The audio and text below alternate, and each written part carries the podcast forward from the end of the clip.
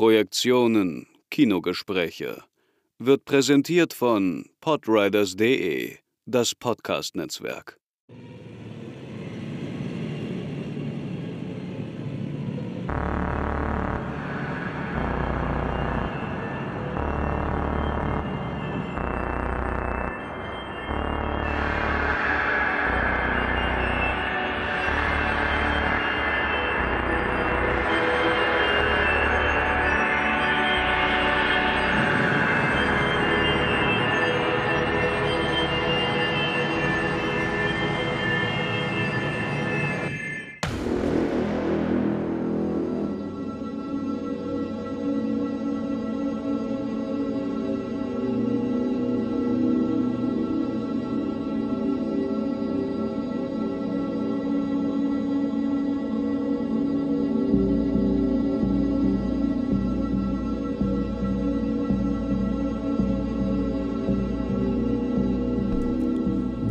Die Kinogespräche stehen heute ganz im Zeichen von Nicholas Winding Refn und seinem seriellen Schaffen. Das heißt ganz konkret, wir sprechen über Too Old to Die Young und seine neue Serie Copenhagen Cowboy. Es wird Neonfarben, also schnallt euch an. Viel Spaß.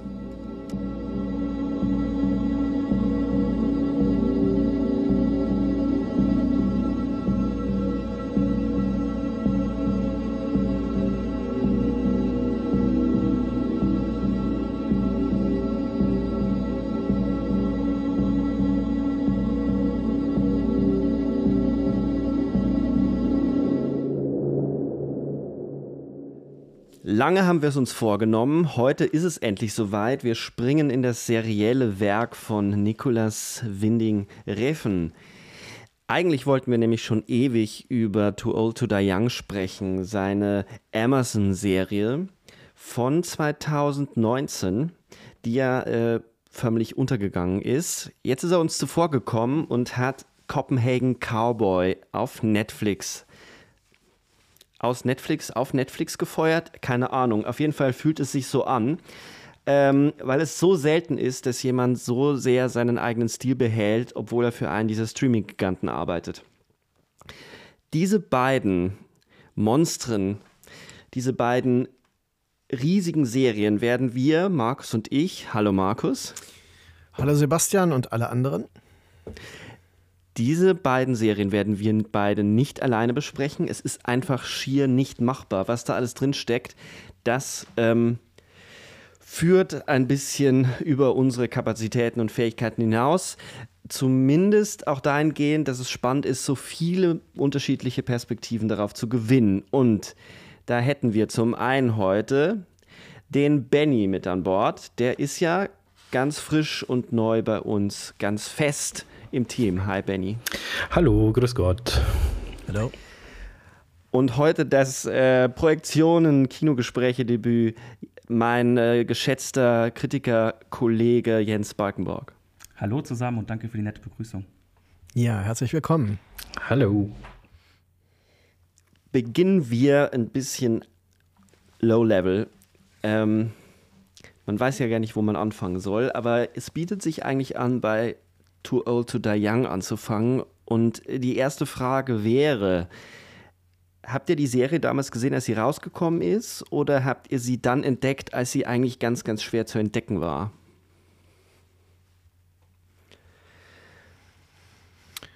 Naja, ich stürze mich mal rein kurz und sage, äh, natürlich habe ich die sehnsüchtig erwartet. Ich hatte die äh, Trailer vorab gesehen und äh, mir war sofort klar, das äh, ist natürlich im Stil von dem, was man von Reffen erwarten kann, aber geht darüber hinaus, weil das natürlich diese monumentale Größe und Länge bekommt.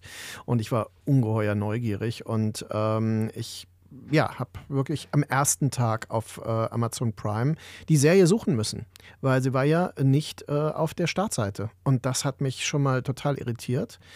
Ähm, ich habe dann allerdings auch ein bisschen eine Ahnung bekommen, warum das so sein könnte. Aber darüber können wir ja gerne noch sprechen. Benny, wie war es bei dir? Bei mir war es tatsächlich fast genauso. Ich habe es ja auch, ich wusste davon und habe es sehr erwartet, sehnsüchtig habe dann auch sofort damit angefangen und war vor allem von, bevor ich sie gesehen habe, sehr gespannt. Arbeitet er jetzt wirklich im, in einem Serienrahmen, so wie man vielleicht äh, klassischerweise annehmen könnte? Unterwandert er den, die Serienform? Macht er tatsächlich einen langen Film daraus, was ja Interviews vielleicht auch nahelegen seinerseits, dass er da so ein bisschen guerillamäßig eingewandert ist in die Amazon-Gefilde? Und ja, ich war auch erstaunt, dass es eigentlich, es wurde nicht beworben, es war schwer zu finden. Es hat sowieso auch irgendwie kaum einer gesehen. Irgendwie kennt niemand diese Serie. Und ich habe sie jetzt, ich habe sie zweimal komplett gesehen. In einem Abstand von, ja, über drei Jahre jetzt fast. Also jetzt so über den Jahreswechsel nochmal und jetzt ganz frisch. Und eben 2019. Und ich fand es jetzt beim zweiten Mal, beim wiederholten Mal noch viel, viel stärker. Und ich glaube, es braucht es auch, weil sie sehr reichhaltig ist, sehr komplex und unglaublich viel hergibt. Sowohl in dem Angebot, was sie für potenzielle Lesarten macht, auch als äh, einfach als künstlerisches, ästhetisches Gebilde. Also wunderbar. Ich bin noch, noch viel mehr begeistert als beim ersten Mal. Und du, Jens? Äh, ich habe quasi letztes Jahr das Anti-Weihnachtsprogramm gemacht. Ich habe sie tatsächlich nicht zu, äh, direkt zum Start gesehen. Ähm, aus welchen Gründen auch immer. Eigentlich großer Winding Refn-Fan. Ist ein Regisseur, der mich seit meinem Studium begleitet. Ich habe damals meine Bachelorarbeit über Drive geschrieben, im literaturwissenschaftlichen Studium, allerdings dann mit äh, filmwissenschaftlicher Ausrichtung und habe die Serie jetzt, äh, wie gesagt, um Weihnachten rum letztes Jahr erst gesehen, auf Empfehlung von Sebastian und auch von anderen Freunden.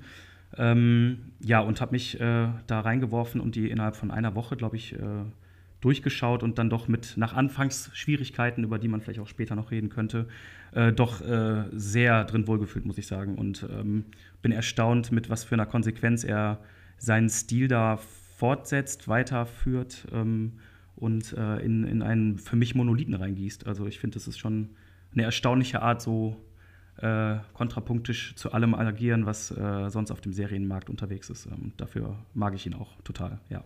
Ich finde das total, total interessant, dass, äh, Jens, dass du eben sagtest, äh, du hast dich in der Serie wohlgefühlt, weil ähm, das ist natürlich bei Serien ohnehin wichtig. Denn Serien äh, verfolgt man ja wirklich nur bei einem größeren Interesse, weil sie zeitaufwendig sind, weil man wirklich das Interesse aufbringen muss und die Zeit sich nehmen muss.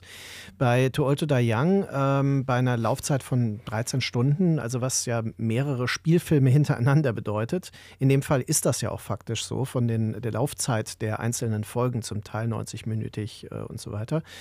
Ähm, und das ist nämlich auch der Grund, warum ich die Serie beim zweiten Sehen tatsächlich wie ein Album äh, quasi aufgelegt habe. Also ich habe die Folgen nebenbei angeschaltet und habe manchmal andere Dinge gemacht. Also beim ersten Mal habe ich sie intensiv gesehen, beim zweiten Mal lief sie so wie eine Ambientplatte. Und ähm, ich merkte, ich fühle mich in dieser Welt wohl. Das ist eine Welt, der ich mich irgendwie zugehörig fühle. Und das finde ich sehr bemerkenswert, weil das mir sehr selten so geht. Ich bin kein bekanntermaßen kein Serienjunkie. Ich bin ein wirklich dezidiert cinephiler Kinoformat-Fan. Und äh, das ist etwas, was mich hier äh, wirklich überzeugt hat. Ne? Und das war auch das große Risiko Risiko, als dann Kopenhagen Cowboy später kam, aber da kommen wir ja noch drauf. Und beim dritten Sehen habe ich das äh, Benny-Erlebnis gehabt. Da ist nämlich äh, nochmal die Idee gewesen, okay, jetzt nochmal intensiv. Ich habe den auch mit meiner Lebensgefährtin zusammen gesehen und äh, diskutiert, die Serie. Und äh, da wurde mir äh, nochmal klar, wie extrem reichhaltig sie wirklich ist und dass das nicht nur einfach eine Projektion ist, ein Wunschdenken, wie manche ja behaupten, dass man Dinge da drin finden will, äh, die eigentlich nicht da sind, ja, äh, sondern die man selbst besetzt. Und darüber müssen wir eigentlich unbedingt sprechen.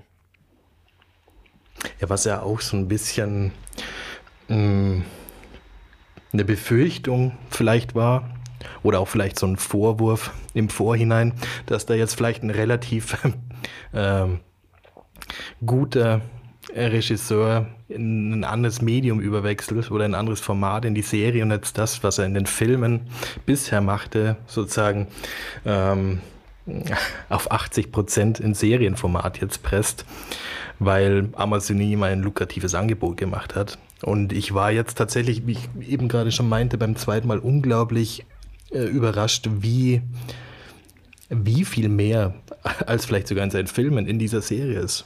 So dass ich eigentlich sogar sagen würde, dass diese Serie für mich persönlich nicht nur sogar sein bestes Werk ist, sondern vielleicht auch in einem Werkrahmen einen Schlüssel darstellt, um diesen Regisseur und diesen Stil verstehen zu können. Ich, ich glaube auch, äh, dass unsere Diskussion darauf hinauslaufen wird. Das war auch die Idee, ähm, beim Serienwerk nochmal anzusetzen, weil ich auch das Gefühl habe und ich weiß auch, dass ähm, Jens und ich haben, während äh, Jens äh, hinab, hinabgetaucht ist in die Welt von Too Old to Die Young, immer ähm, hin und her geschrieben und habe immer gefragt, und, wie findest du es? Und da kam er so, oh, ich weiß nicht so recht, ich bin noch nicht so richtig drin. Und ich glaube, es muss um die fünfte Folge gewesen sein, wo, wo plötzlich der Schalter bei dir umgeflogen ist. Und ähm, und dann äh, hat man gemerkt, die Serie hatte ich, das äh, nur so am Rande noch. Ähm, und wir haben danach nochmal gesprochen und auch dort fiel äh, der Begriff der Reifung oder dass, da, dass man einem Regisseur zugucken kann, wie sich diese unterschiedlichen Facetten, die es ja auch im Werk von Reven gibt, der ist ja nicht nur, das vergessen einige ja, der Neon-Junkie, äh, also der neonfarbene Gangsterfilme, äh, äh, elegische Gangsterfilme dreht, sondern er hat ja auch mit Pusher, äh, mit der Pusher-Trilogie eine sehr rohe, sehr realistische, brutale Gangster-Trilogie geschaffen. Und ähm, man hat das Gefühl jetzt bei Copman Cowboy, das ist eine der Thesen, dass da die, diese beiden Welten auf jeden Fall zusammenkommen. Bevor wir da aber einsteigen, ähm, etwas äh, noch auserzählt, was ihr angedeutet habt, nämlich die Serie war ja unglaublich schwer zu finden. Sie wurde von Amazon eigentlich nie wirklich rausgebracht. Und das hat sich jetzt bestätigt, weil Refen in den Interviews das auch zugegeben hat, dass Amazon ihm das Marketing-Budget weggenommen hat und äh, haben gemeint, so das können wir nicht machen, wir können die Serie nicht rausbringen. Die Begründung ist so ein bisschen schwammig, so es würde ihnen nicht gut tun, also es würde kein gutes Licht auf Amazon werfen. Ähm, was vielleicht ein Foreshadowing ist auf den politischen Gehalt dieser Serie. Ähm, äh, man könnte natürlich auch sagen, äh, die Serie ist einfach zu langsam und sie hatten Angst, dass, äh, dass alle sagen, so seid ihr wahnsinnig. Und dann haben sie es veröffentlicht, haben aber ihm gesagt, so sie werden sie im Endeffekt droppen, also äh, versenken. Und das haben sie buchstäblich gemacht, was dann dazu führt, ich glaube, das hast du auch äh, in deiner Rezension geschrieben, Jens, was dann zu der absurden Situation führt, dass die meisten Leute, die über die Serie geschrieben haben, nur zwei Episoden oder waren es drei Episoden in Cannes gesehen haben. Äh, Jens, also genau, es wurden in zwei Cannes? Wo die, ähm, wo die Serie damals äh, Premiere gefeiert hat, äh, die glaube ich glaube Folge 4 und 5 gezeigt und ähm, in, in der Recherche jetzt auch ähm, und Rundblick internationale Kritiken waren wirklich die meisten KritikerInnen äh, man hat gemerkt, dass sie nur die beiden Serien, äh, die beiden Folgen gesehen haben. Das ist ja, glaube ich, äh, ich meine, da werden wir im Detail noch drüber sprechen. Unter anderem die Folge auch mit dieser äh, äh, lustig absurden Verfolgungsjagd. Ähm, äh, und ähm, das ist natürlich auch eine, eine, augenzwinkernde Geschichte, dass es so gesetzt wurde in Cannes, weil Refin ja selbst dann auch äh, in der Pressekonferenz gesagt hat, äh, man könne die Serie egal wo starten. Äh, es würde auf anderer Ebene funktionieren, etc., nicht narrativ. Ähm, und das ist aber dann äh, letztlich äh, wirklich dabei ausgestrandet. Also die Leute haben die Serie größtenteils nicht ganz gesehen. Ich glaube, die wenigsten haben es gesehen und ähm, das äh, mag dann auch vielleicht Amazon dazu bewogen haben, mit der Werbung etc. aufzupassen. Ähm, und ich meine, man kann ja dazu sagen, dass jetzt äh, bei Kopenhagen Cowboy äh, das Marketing von Netflix sich auch nicht überschlagen hat. Also die Serie ist da auch ganz gut versteckt. Ähm, er hat da äh, als, weiß ich nicht, Provokateur oder äh, Regisseur, der äh, Filme und jetzt auch Serien macht, die halt nicht in so eine einfache narrative Kiste reinpassen, dann wahrscheinlich äh, Ecken und Kanten, die da nicht unbedingt auf diese Streamer passen etc. oder auch nicht in dieses Konzept, in dieses Marketingkonzept. Was dann natürlich total schade ist, weil äh, Refn natürlich ein Regisseur ist, der, der eine Handschrift hat und äh, ich meine auch eigentlich nicht alleine ist. Äh, wir, Markus hat das gerade schon erwähnt. Dass es äh, natürlich, oder auch äh, Benny hat es gesagt, dass, dass, er eine Handschrift hatten, die jetzt in die Serie transferiert. Und es gibt ja mehrere gute Regisseure, die es geschafft haben, das auch in Serienform zu bringen. Ich muss dann immer an äh, Luca Guadagnino denken, an seine Serie, der das auch geschafft hat und äh, dann aber da vielleicht wohl bekömmlicher ist, aber große Aufmerksamkeit in Deutschland auch nicht hatte. Also, dass tatsächlich Serien dann auch von Leuten gemacht werden, die irgendwie ihre kinematografische Handschrift da reingießen. Äh, es ist die Ausnahme, aber es ist meistens meine Erfahrung zumindest eine sehr, sehr gute Ausnahme. Und da gehört Refin auf jeden Fall jetzt dazu. Das wäre doch äh, der Punkt, wo wir ansetzen könnten, nämlich äh, um diese Kritiken herum, die meistens ja nur auf zwei Folgen basieren, wo einer der, da könnte man Refin widersprechen, weil es ja durchaus narrative Bögen gibt in, dem, in der Serie, die wichtig sind dass einige der Elemente, wie beispielsweise äh, der, der Feminismus oder die, die weibliche Hauptfigur, also dieser Turn, überhaupt nicht kaum irgendwie Erwähnung findet, sondern es ist, äh, die meisten Kritiken bestanden damals daraus, auf seinen Stil abzuheben und zu sagen, das ist langsam, das ist selbstverliebt. Mm, und wir haben es mit einem Regisseur zu tun, der nur noch äh, Style over Substance ähm, produziert. Und nun kommt Copenhagen Cowboy. Und ich hatte so das Gefühl, dass die meisten, das, das teilte sich das Lager, diejenigen, die gar nicht darauf warten, also die es nicht erwarten konnten, diese Serie zu entdecken und endlich sehen zu können, und diejenigen, die sowieso schon wussten, in welche Schublade es gesteckt werden muss. Wollen wir doch mal da hineinspringen in diese Serie und dann zu äh, Too Old to Die Young zurückkehren, wenn es angebracht ist. Weil diese beiden Serien, das ist eine These, wird sich herausstellen, wie, viel, wie weit sie trägt, dass diese beiden Serien doch mehr miteinander zu tun haben, zumindest in der Welt oder in dem Worldbuilding, ähm, als es den Anschein hat. Benny, willst du, bevor wir äh, den, den großen Ritt wagen, den Cowboy für uns zusammenfassen? Ja, Oder, äh, ich will. ähm, Copenhagen Cowboy, eine für oder bei Netflix produzierte Serie, sechsteilig, nicht mehr zehnteilig wie Too Old to Die Young, also eigentlich weniger Episoden und vor allem auch weniger Laufzeit pro Episode. Also Copenhagen Cowboy dauert knappe fünfeinhalb Stunden im Vergleich zu 13 Stunden Too Old to Die Young. Also es ist schon auch ein enormer Unterschied. Trotzdem nun eine weitere Serie, eine Miniserie sozusagen, bei der jetzt, soweit ich weiß, auch noch offen steht, ob sie dann tatsächlich auch weiter gedacht wurde, ob sie weiter produziert werden soll, ob Netflix damit macht. Das ist natürlich jetzt interessant in der Zukunft. Ich glaube natürlich trotzdem, dass die Serie auch nicht mehr Zuschauer haben wird als Too Old to Die Young. Leider, das vermute ich mal.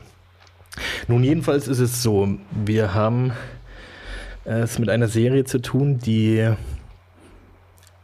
erstmal viel, viel kleiner und unscheinbarer daherkommt, wie Too Old to Die Young.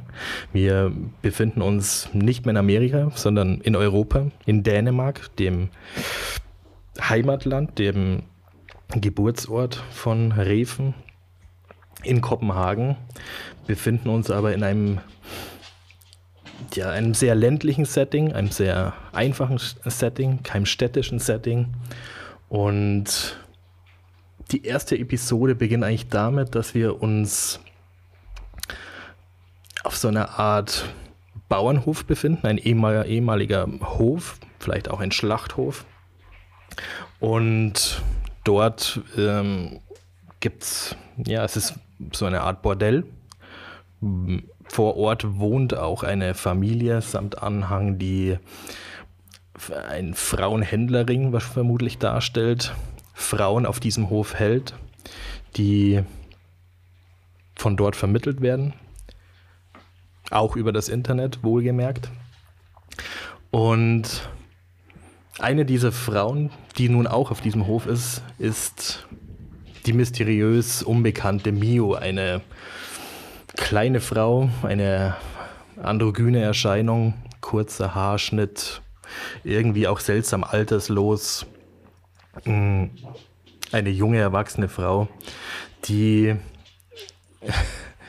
die da eigentlich als so eine Art Glücksbringerin auf diesen Hof kommt, weil die, das Familienoberhaupt, die Mutter, die wahrscheinlich auch die, wenn man so will, die Puffmutter ist, sich ähm, ja, Glück wünscht von dieser Mio, um nämlich in ihrem Alter nochmal schwanger werden zu können.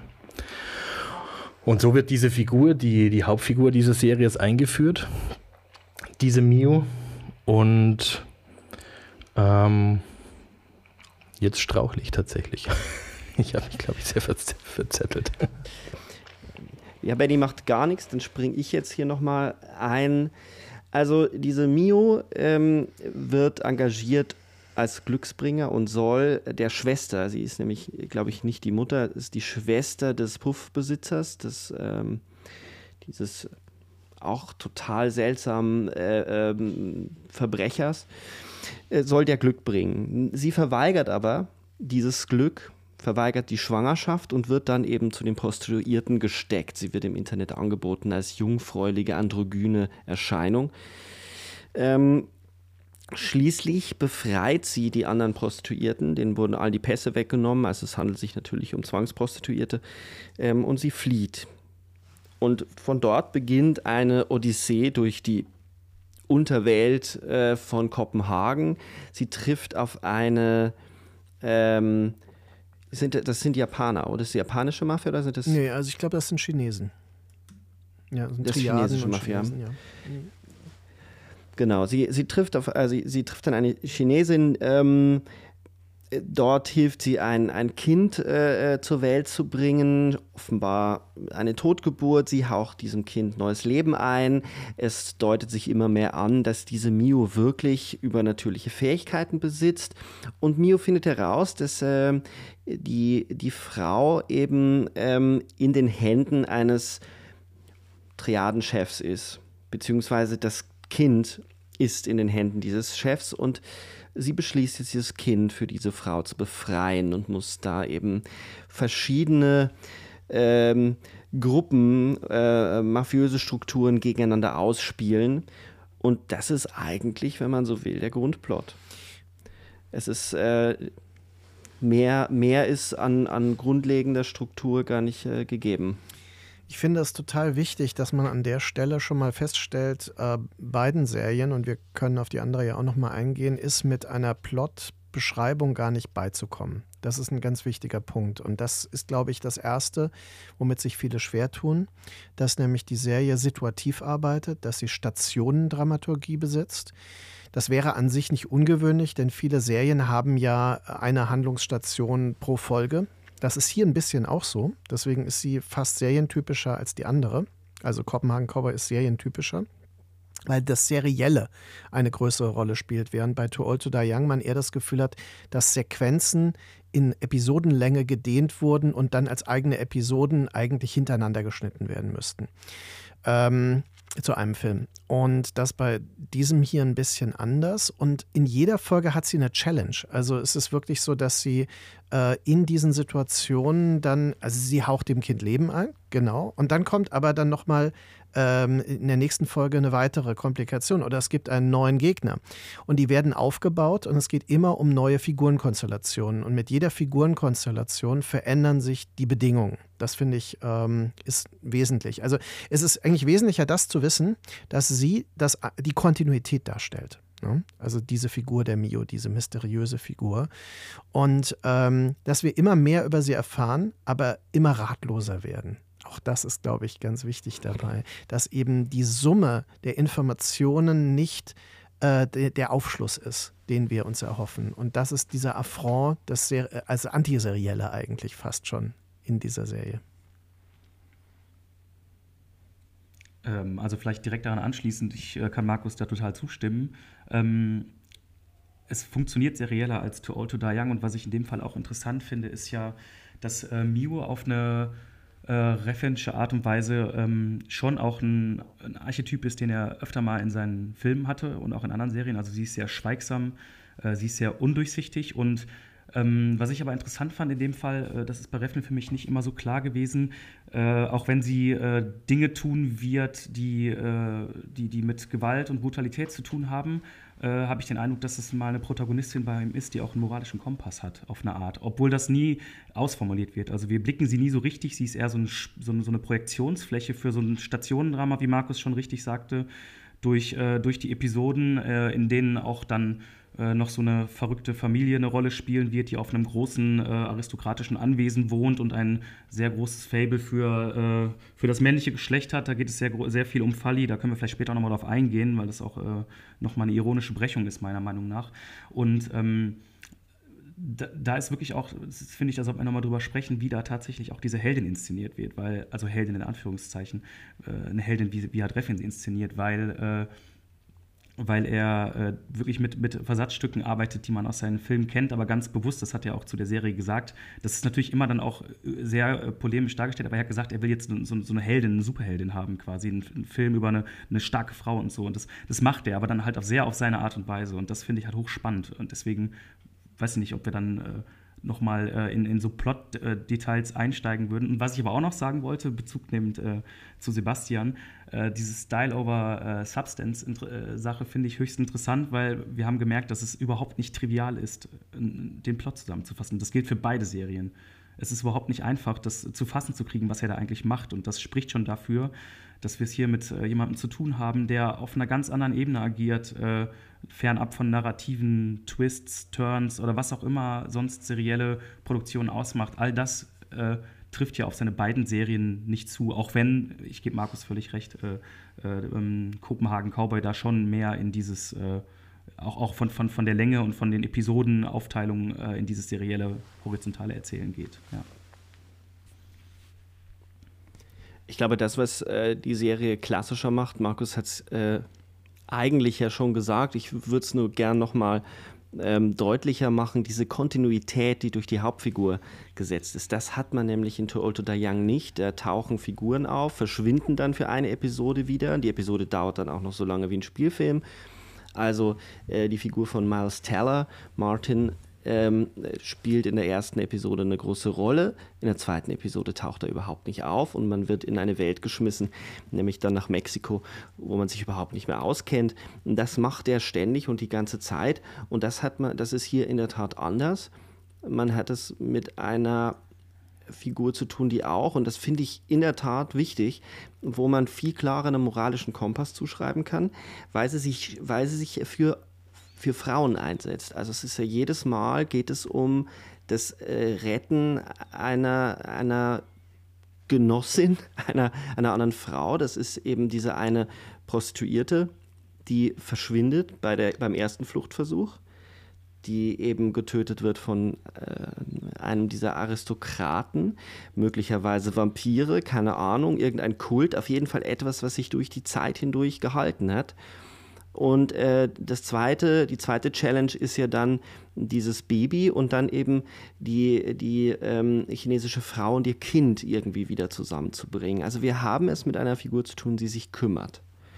Und ähm, dieses Kümmern oder dieses, um was geht es hier eigentlich, sind die Figuren ähm, eigentlich nur egozentrisch, diese Fragen stellt man sich bei Too Old to Die Young wesentlich äh, länger und wesentlich äh, mehr, bis hin, dass ich das Gefühl habe, dass diese äh, Sache, und wir werden darauf noch eingehen, keine Sorge, ähm, wesentlich ambivalenter nochmal ist in Too Old to Die Young als in Copenhagen Cowboy. Ich fände es vielleicht sinnvoll, dass wir hier auch nochmal äh, vielleicht die Konstellation aus Too Old to Die Young daneben stellen, wenn das okay wäre an der Stelle. Denn äh, Too Old to Die Young ist, das wurde ja schon gesagt, äh, wesentlich komplexer in der Hinsicht, äh, dass es viel länger ist und viel mehr Figuren natürlich hat. Und auch der Schauplatz LA natürlich ein weitläufiger Schauplatz primär erstmal ist. Ähm, was man feststellen muss, ist, dass ähm, To Old to Die Young tatsächlich näher an Genremustern arbeitet. Wir haben nämlich einen klassischen Cop äh, Filmplot, äh, der um Miles Teller als Martin Jones kreist, der äh, quasi dessen Partner getötet wird. Das ist eine klassische Cop-Eröffnung, Cop-Film-Eröffnung. Äh, mhm. Es kommt aber raus, dass sein Partner von einem Gangster ermordet wird, der ähm, denkt, dass sein Partner dessen Mutter getötet hat. Und wir verstehen irgendwann, ah nein, Martin Jones hat die Mutter getötet. Das führt zum zweiten Genre gewissermaßen, zum Gangsterplot. Denn die ganze zweite Folge entfaltet diesen mexikanischen ähm, äh, also, äh, Kartellplot darum, dass eben die Macht übergeben wird an einen jungen Mexikaner, der aber eigentlich in LA aufgewachsen ist bei seiner Mutter. Jesus heißt er dann auch noch, was natürlich immer sprechende Namen auch sind. Also es ist sehr wichtig, dass diese Namen auch ernst genommen werden dann. Und ähm, Dabei wird auch äh, die erste weibliche wichtige Protagonistin etabliert, nämlich Yarisa. Das ist äh, die Betreuerin quasi des, ähm, des Onkels und dann auch äh, die Lebensgefährtin für Jesus, die vorgesehen wird für ihn. Und das ist eine äh, ähnliche Figur. Und das möchte ich nämlich eben sagen, weil Sebastian das gerade ähm, erwähnte, äh, für einen Aspekt äh, von Mio aus äh, ähm, Kopenhagen Cowboy, weil Jariza ist eine äh, Macht, wie wir sehen werden, der Rache, die also eine Art feministisches Korrektiv darstellt und ähm, toxische Männlichkeit gewaltsam ausmerzt. Aber sie ist dabei relativ leidenschaftslos und neutral. Also sie hat diese, diese Indifferenz. Der dritte, das dritte Genre, was hier eine Rolle spielt, ist der Mystery Thriller. Und da haben wir den zweiten Aspekt äh, aus Mios Charakteren in Form der Anwältin äh, Diana, de, Diana de Young, äh, gespielt von Jenna Malone. Denn diese Figur ist eine Anwältin für ähm, quasi Opfer von äh, sexuellen Übergriffen, äh, von ähm, pädophilen Übergriffen auch und hat eine äh, mehrfache Tätigkeit. Also sie ist nebenbei noch, ähm, neben der Anwaltsfunktion, ähm, hat sie quasi eine Art ähm, Selbstjustizinstitution äh, gegründet, ähm, in deren Rahmen der Killer Vigo Larsen von John Hawkes gespielt, äh, dann in ihrem Auftrag äh, Täter äh, ermordet. Und auch sie ist damit ein Korrektiv in dieser Hinsicht. Und äh, sie ist aber definitiv jemand mit einem äh, moralisch-ethischen Kompass. Also das ist äh, für mich äh, die Figur Mio ähm, in zwei verschiedenen Personen. Also die äh, Yarisa-Figur als diese wilde Urgewalt aus dem Mythos und eben Diana als eine Art... Ähm, Selbstjustizinstanz. Aber es gibt noch eine weitere Dimension, die das zum Mystery Plot macht, nämlich Diana ist auch eine übernatürliche äh, Persönlichkeit, die also einmal eine Transformation durchmacht, da werden ihre Augäpfel so silbrig und die muss dann äh, durch ein schamanisches Ritual wieder zurückgeführt werden. Und auch hier, wie wir das schon gehört haben bei ähm, Kopenhagen Cowboy, spielt äh, diese Idee der übernatürlichen Herkunft, vielleicht sogar der außerirdischen Herkunft, eine wichtige Rolle. Und es gibt immer wieder Bilder, die dann imaginiert werden im Rahmen der Serie, die diese außerirdischen ähm, äh, Tendenzen äh, quasi vermitteln. Also das ist diese Konstellation. Also ich kann die ganze Serie jetzt nicht natürlich auf den Punkt bringen, aber es ist so, ähm, dass wir uns klar werden müssen, damit ab arbeitet er. Und ähm, es gibt dann immer wieder einzelne Fälle, dass bestimmte Selbstjustizakte, bestimmte Gangsteraktionen und so weiter ins Zentrum rücken.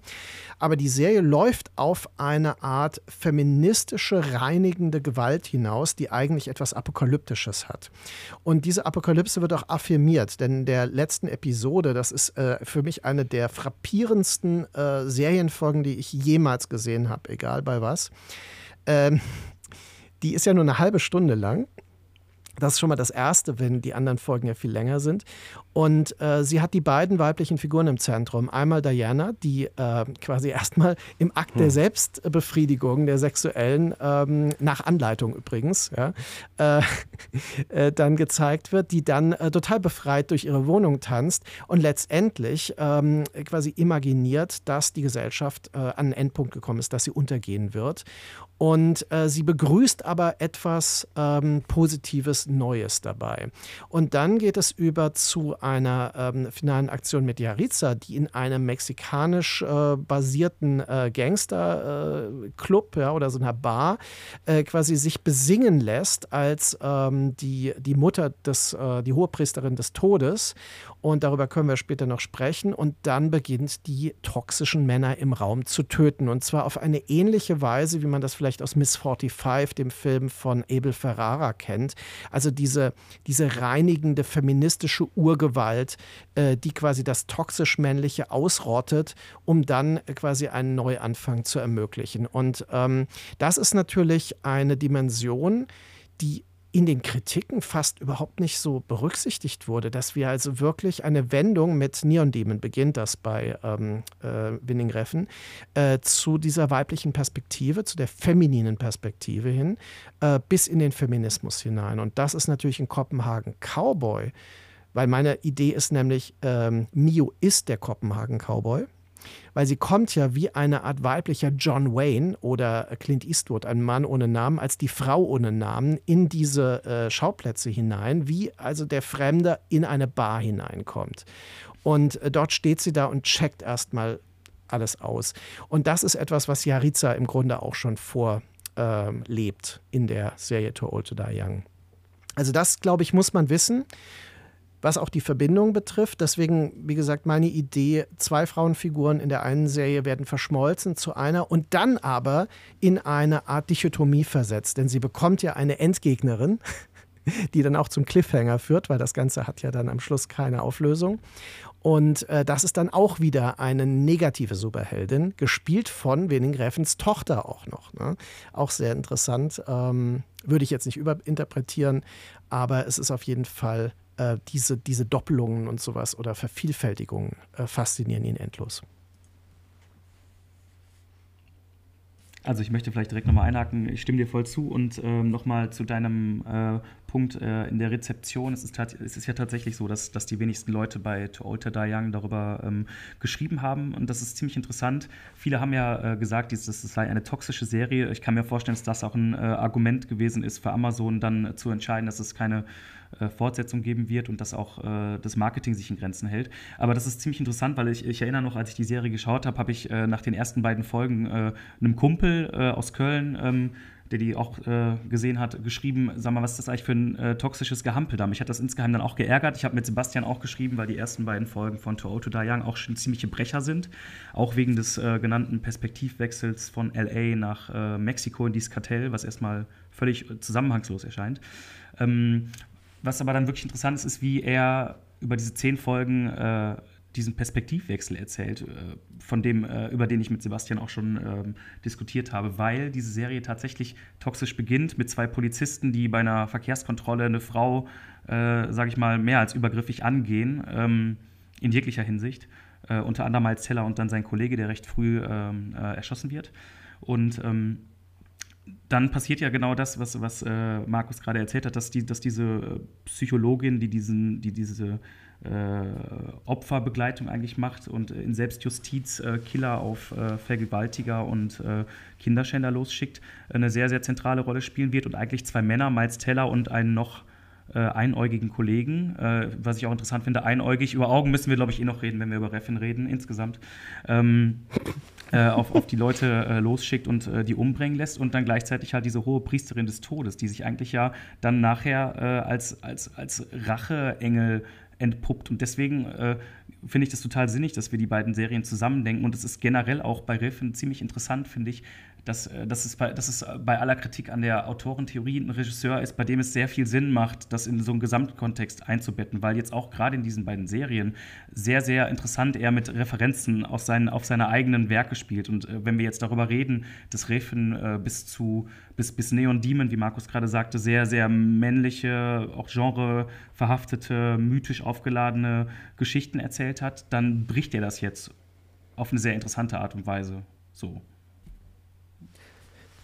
Ich finde das interessant, äh, die Beobachtung, äh, dass sobald RegisseurInnen äh, selbstreferenziell werden, ähm, ein Großteil des Publikums oder äh, KritikerInnen, Kollegen sehr allergisch darauf reagieren. Ich glaube, äh, das erste Mal, wo, wo ich angefangen habe, darüber nachzudenken, warum jetzt alle so ein Problem damit haben, war bei ähm, Lars von Trier und seinem The House That Jack Built, weil wir dort eine ähnliche Referenz haben und eine Referenzialität. Und äh, das wird sehr schnell mit einer großen Egozentrik äh, äh, parallel gelesen, während es in der Literatur und vor allem auch in der bildenden Kunst, das, das finde ich äh, so frappierend, total gefeiert wird, wenn Leute das machen. Also da ist es irgendwie ein, ein, ein feiner Werden, ein Reflektieren, ein sich selbst reflektieren und die Werkzeuge reflektieren. Wenn wir das jetzt mal ernst nehmen, und äh, ich weiß, dass Benny sich auch sehr, sehr mit Form auseinandersetzt, wenn wir das ernst nehmen und wir haben jetzt nochmal Style over Substance angesprochen und auch diesen am Anfang gesetzte, diese am Anfang gesetzte toxische Männlichkeit. Woher kommt diese Langsamkeit, die so viel kritisiert wird bei Too Old to Die Young, die weniger ist bei Copenhagen Cowboy, aber die auch bei Copenhagen Cowboy vorhanden ist. Sie ist definitiv langsamer als andere Serien. Woher kommt die? Wie würdest du das sehen, Benny, am Anfang ähm, dieser, dieses Monolithen? Da gibt es auf jeden Fall mehrere Zugänge zu dieser Langsamkeit. Also ein allererster steckt ja schon mal in diesem, in diesem merkwürdigen Titel, Too Old to Die Young. Was bedeutet das eigentlich? Und was mir jetzt beim zweiten Mal auch relativ verdichteten Sehen der Serie aufgefallen ist, für mich ist diese Langsamkeit vor allem auch eine, eine starke Müdigkeit, eine Ermüdung. Und das wenn man zwar sagt, dass Too Old to Die Young ganz klar mit, mit Genremustern und Genrebildern und Genrekonstellationen umgeht, ist es vor allem ein, eine Auseinandersetzung mit einem, mit einem Bilderkanon, der mitunter eben in, in einer Langsamkeit mündet, weil es eine Auseinandersetzung gibt. Es, Martin, die Polizei und auch die Gangster die es kommt mir fast so vor, als, als gäbe es so, ein, so eine Art Bewusstsein im Bild, das über das eigene Bildsein nachdenkt und nachdenkt, ob es denn überhaupt noch funktioniert in dieser Form. Also funktioniert, funktioniert der Outlaw, funktioniert der Cowboy tatsächlich noch in, im 21. Jahrhundert und wenn ja, wie oder wie muss er sich verändert haben, um um noch zu funktionieren. Ähm, erster Punkt zur Langsamkeit. Ein zweiter Punkt wäre, äh, dass wir es einfach auch mal als Methode betrachten, zu sagen, Riefen erzählt keine normalen Geschichten. Er nimmt Geschichten und streicht das, was man typischerweise so als Füllmaterial oder auch als Klischees ähm, hat, streicht er ihn fort, bereinigt so ein bisschen diese Bilder und diese Erzählstrukturen, guckt, was er dann übrig hat und gibt dem Raum. Und für dieses Raumgeben brauchen wir vor allem erstmal Zeit. Nicht nur, um es aus einem anderen Winkel äh, betrachten zu können, sondern es braucht auch Zeit, um nicht einfach nur ein aufgeblähter Stilismus zu sein, sondern es braucht auch Zeit zu zeigen, dass trotzdem noch viel mehr da ist, obwohl all dieses Füllmaterial, das sonst dazwischen ist, obwohl es nicht mehr da ist. Ist das auch, wo diese äh, von Jens beschriebene Ekligkeit der ersten Episode und ich finde auch bei der zweiten Episode ist es auf andere Art und Weise eklig, aber die erste ist schon, die, die, die trieft vor toxischer Männlichkeit. Ähm, und das ist ja nicht nur die Langsamkeit der Kamera, es ist ja auch die Langsamkeit und diese, deswegen finde ich auch das Überleben oder das Überlebtsein äh, eigentlich eine ganz gute Metapher. Die Langsamkeit, mit der sich die Charaktere bewegen. Also Miles Teller wirkt am Anfang fast wie ein Cowboy, wie er seine Hand in den, in den ähm, Halfter oder also in, den, in, den, ähm, in die Hüfte stemmt. Er spuckt da und so zu Boden. Er geht, als hätte er Sporen an den, an den Schuhen Ähm, später, interessanterweise, sieht er, je weiter die Serie vorangeht, sieht er Elvis immer ähnlicher. Das ist auch ähm, total interessant, weil es ja dann eine äh, buchstäbliche Referenz auf der Bühne gibt, die, die, die so, die eigentlich sowas von lustig ist. Also man vergisst auch oft den Humor bei Refen, wo dann dieser Mexikaner oder alle glauben, wir wären Mexikaner, dieses Memphis. Lied über Elvis und diese ganzen weißen und dann I'm from Memphis. Ich kann kein Spanisch. ähm, das ist so gut. ja. Äh, das wird auch immer übersehen, aber es gibt diese, dieses ständige Verdrehen und, und von, von Mythen und von Bildern, die sich offensichtlich, wie, wie Benny schon meinte, überlebt haben. Ist das auch eine Sache, wo, wo diese Ekligkeit entsteht, weil man, weil man wirklich wie in, eine, in einen Zustand des des Trägen versetzt wird. Also vor der Ekligkeit würde ich vor allem noch sagen, es wirkt ja fast so wie, es sind ja kleine Aufführungen, es sind ja so kleine theatrale Inszenierungen. Also es wirkt ja fast so, als würde Miles Teller als Martin Jones jetzt mal versuchen, den ikonischsten John Wayne Cowboy Polizistengang überhaupt hinzulegen. Einer, der Bilder des Kinos inhaliert hat, weiß, welche am stärksten wirken oder welche am stärksten in einem kollektiven Bewusstsein des Kinos, des amerikanischen, ikonografischen Cowboyhelden sich verfestigt hatten und wiederholt die jetzt. In einer völlig banalen ähm, Nachtsituation einer Verkehrskontrolle. Es ist, hat ja was unglaublich Komisches, auch was, was, also irgendwie auch was Tragisches. Es wirkt ja auch total gestelzt. Also wer geht denn so?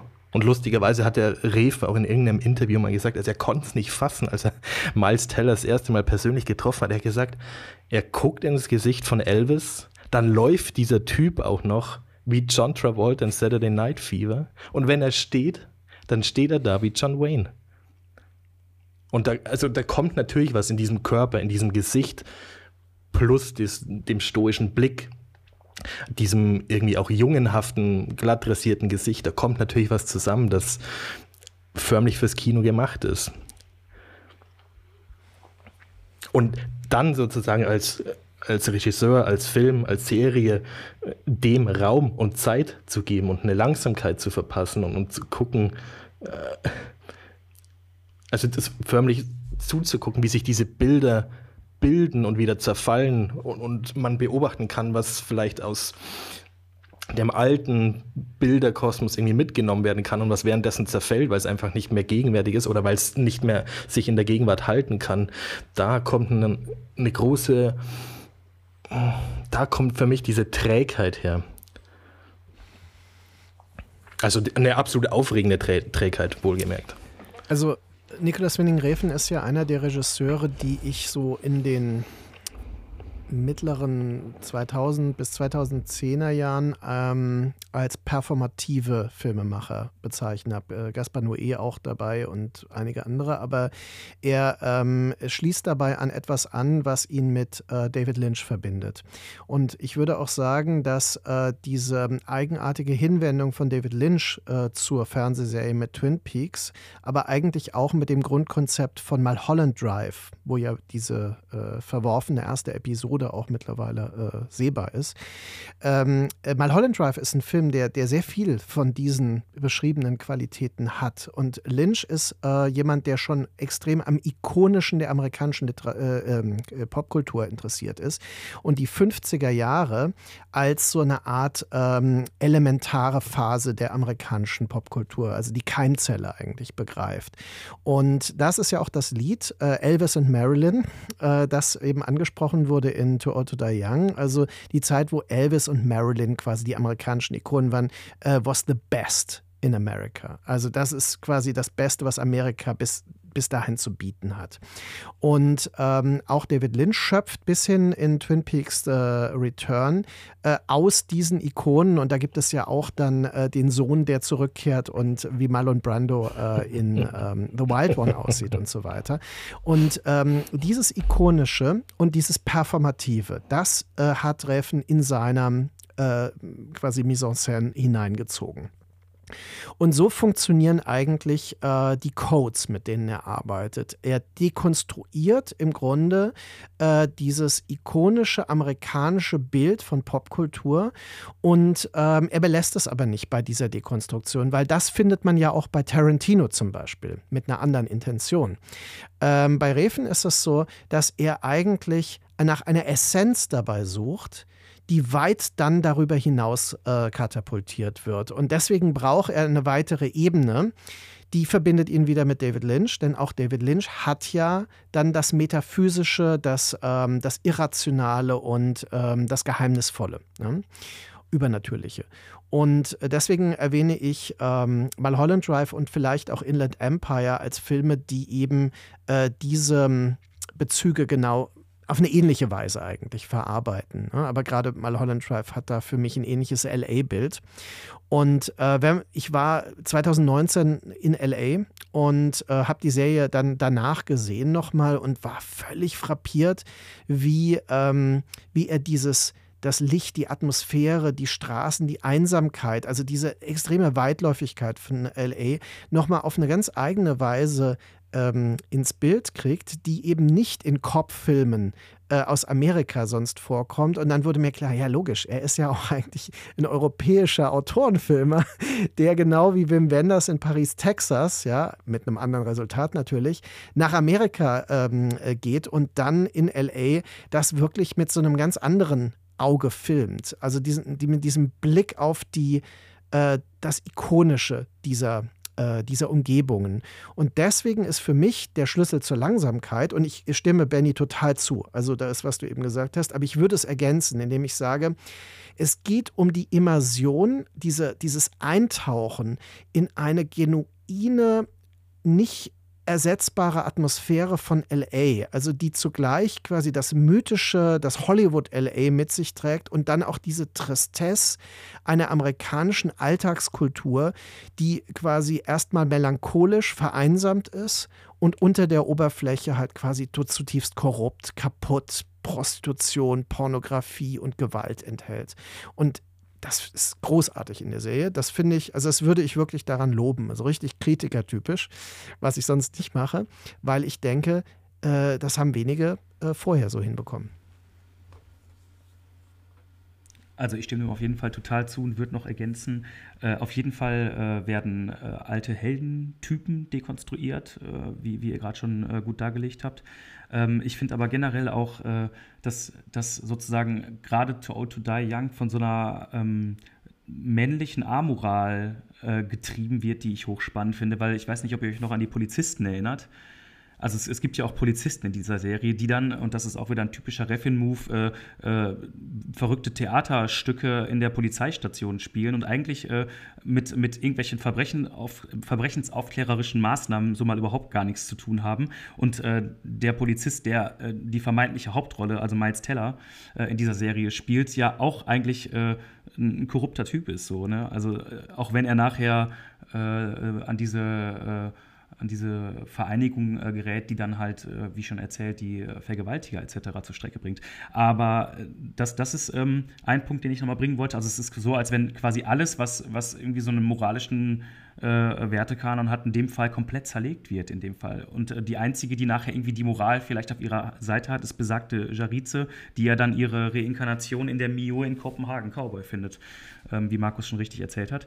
Äh, und was ich auch nochmal sagen möchte zu dieser Langsamkeitsthese, ich gehe das total mit, was ihr gesagt habt. Ich finde aber auch, äh, dass es bei Riffin ja immer immer, immer, immer darum geht, dass er jemand ist, der uns äh, gucken lassen möchte. Also er möchte, dass wir hinschauen. Das ist in allen Filmen so spätestens seit, ähm, seit äh, 4X spielt das eine, eine zentrale Rolle, dass das alles sehr durchkomponiert und inszeniert ist, dass, dass es was Malerisches hat. Und ich finde halt, dass er, dass es jetzt sehr, sehr konsequent ist, wie er in To Old to Die Young nochmal ein Stück runterschraubt und sagt, Leute, guckt mal ganz genau hin. Schaut mal hin, was da alles für Querverweise drin sind. Und ich meine, man muss ja auch dazu sagen, wenn wir jetzt sagen, dass äh, Kopenhagen Cowboy äh, serieller und vielleicht schneller erzählt ist, eine schnelle Serie ist es trotzdem nicht. Die ist sehr langsam und auch die steckt voller Verweise. Da sind Bilder an den Wänden, die, die, äh, die äh, Sodom und Gomorra-Bezüge haben, was sehr, sehr gut auch zu dieser Serie passen würde würde, etc. Man kann da wirklich äh, dann auch äh, in dem Kunstwerkgedanken, den Markus und Benny und äh, ich glaube, ihr alle drei schon formuliert habt, an die Sache rangehen und da sehr viele Referenzen finden. Und ähm, um nochmal zu äh, To Old To Die Young zurückzukommen, die Langsamkeit ist auch für mich äh, im Sinne dieses, dieses voyeuristischen Schaut-her-Gedanken äh, absolut kalkuliert, weil er will uns auch zeigen, wie sich die Perspektive verändert. Also es wird quasi der Perspektivwechsel wird zur Form in dieser Serie durch dieses Langsame.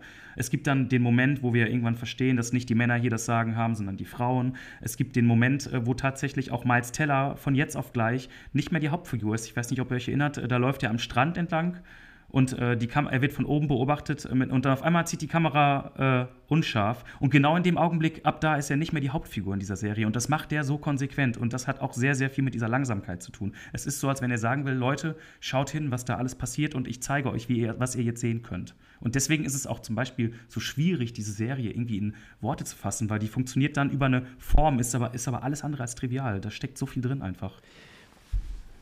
Ich, ich würde das noch ein bisschen äh, noch schärfer äh, formulieren wollen. Ich glaube, äh, dass es ihm nicht nur darum geht, schaut mal, was ich euch alles zeige, sondern setzt euch mit den Erwartungen auseinander, die ihr habt, wenn ich wieder, und das ist ja interessant, dass es eben vor allem immer äh, horizontale Schwenks gibt, ähm, die Räume abfahren oder ganz langsam und dann offenbart sich etwas oder zeigt sich etwas und wir antizipieren durch die Bilder, durch die Genrebilder antizipieren wir etwas Bestimmtes und manchmal trifft das ein, äh, äh, äh tritt das ein. Und an anderen Stellen beginnt der Bruch und, und wir sind vollkommen überrascht. Was haben wir jetzt eigentlich gerechnet? Also ich finde es am frappierendsten bei der fünften Episode, wo ähm, Martin eben diese beiden äh, Snuff-Porn oder diese Ray-Porn-Produzenten äh, unterwandert, sich ja selber als äh, ausgibt, da hinein äh, driftet, die in der Bar kennenlernt und der eine verschwindet dann eben mit einer Frau und man äh, denkt ja, okay, jetzt kommt eine richtig harte ähm, ähm, Snuff-Porn-Szene oder Ray-Porn-Szene und dann steht die Frau in, äh, in einer Dusche und wird abgespritzt von, mit einem Wasserhahn. Und die Szene ist brutal. Die ist furchtbar brutal. Und trotzdem ist man erleichtert, dass es keine Rape-Porn-Szene ist. Und das finde ich so irritierend, weil er ständig solche Ambivalenzen einbaut. Wie, wie sehen wir denn Gewalt? Wie lesen wir Gewalt? Was erwarten wir eigentlich? Ähm, und da Räume aufspannt und die Dinge situiert äh, hin, erst, also wir können nur in den Räumen sehen. Und er ist ein unglaublich äh, räumlicher Filmemacher.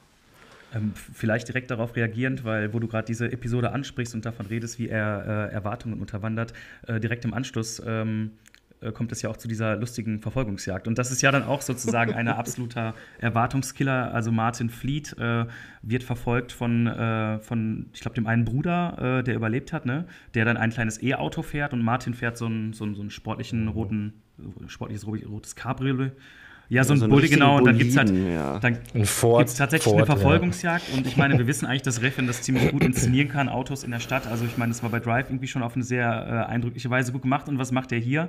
Er zeigt die Verfolgungsjagd von diesem E-Auto hinter diesem roten Rennwagen, äh, die einfach so lange geht, bis das E-Auto keinen Strom mehr hat.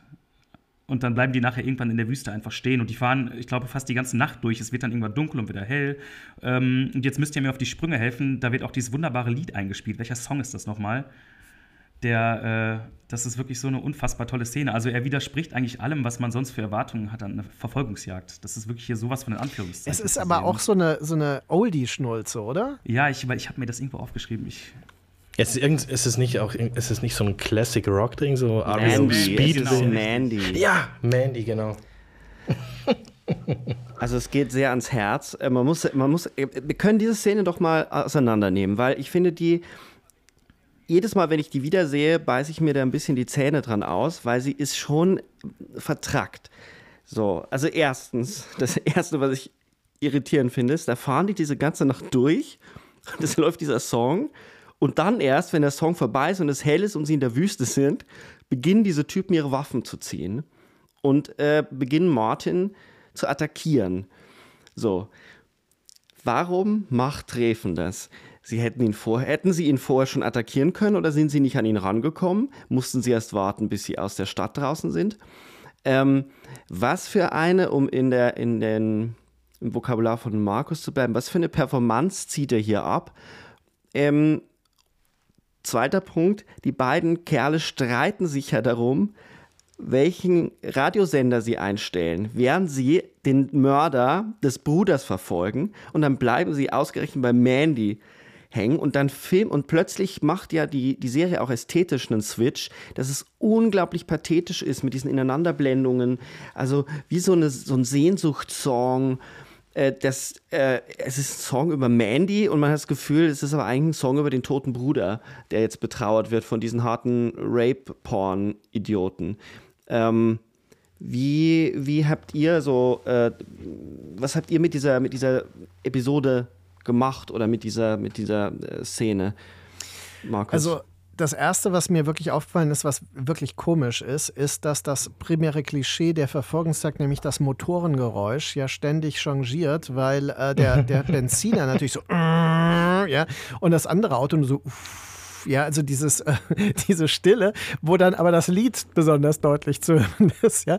Und dadurch hat man so ein Changieren zwischen diesen beiden Konzepten, wo man sagen kann, das ist äh, quasi die Moderne und die Postmoderne, die miteinander im, äh, im Duell stehen.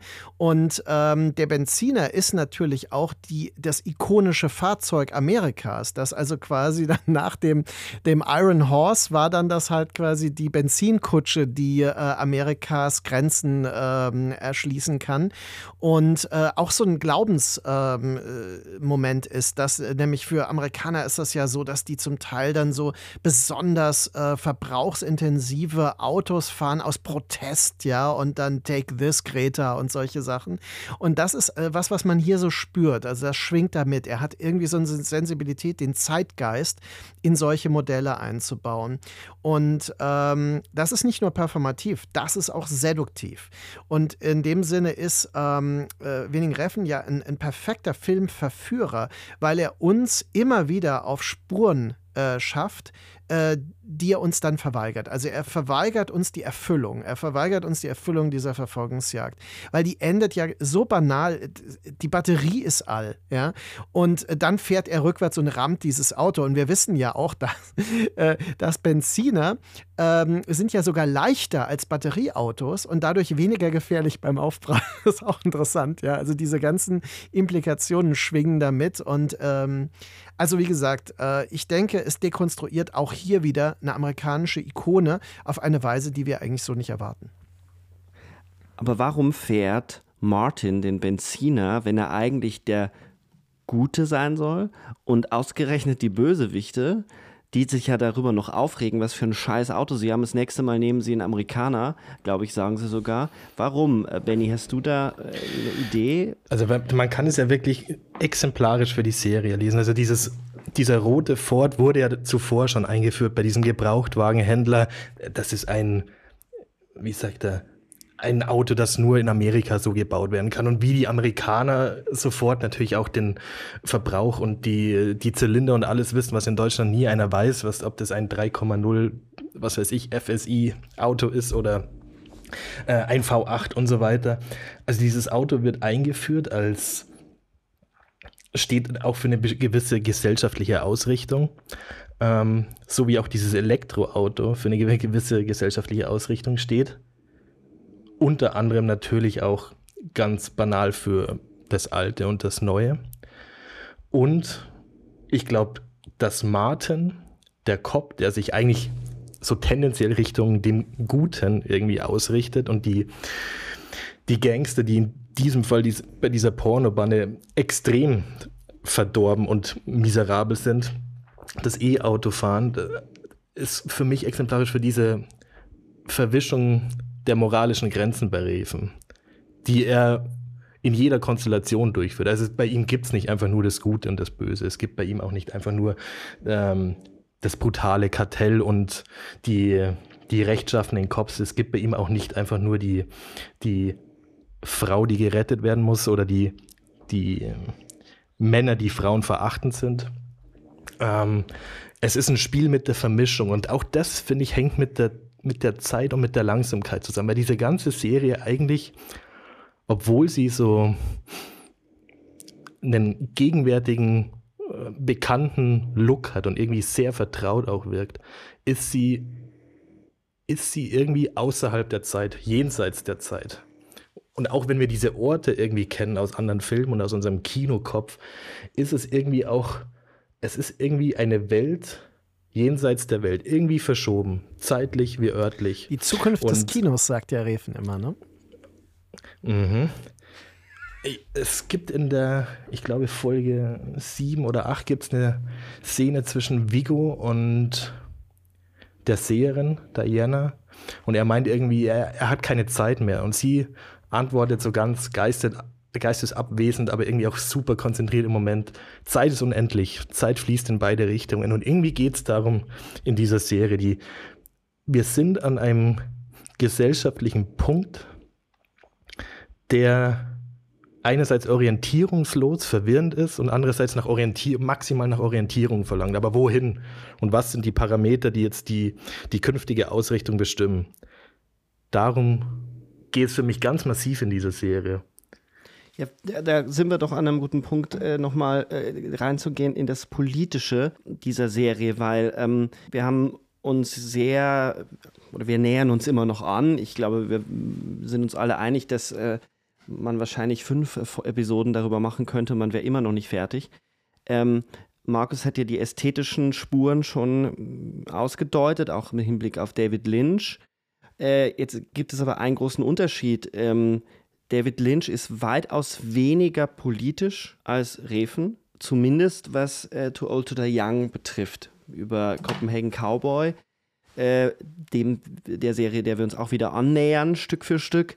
Äh, da können wir nochmal drüber diskutieren, wie politisch die ist. Aber wie, wie bringt ihr das zusammen, äh, auch mit dem, was Benny jetzt gesagt hat? Äh, es gibt ja durchaus einen apokalyptischen Ton in der Serie. Ähm, da haben wir beide ja schon oft drüber gesprochen, Markus. Es gibt zwei Monologe.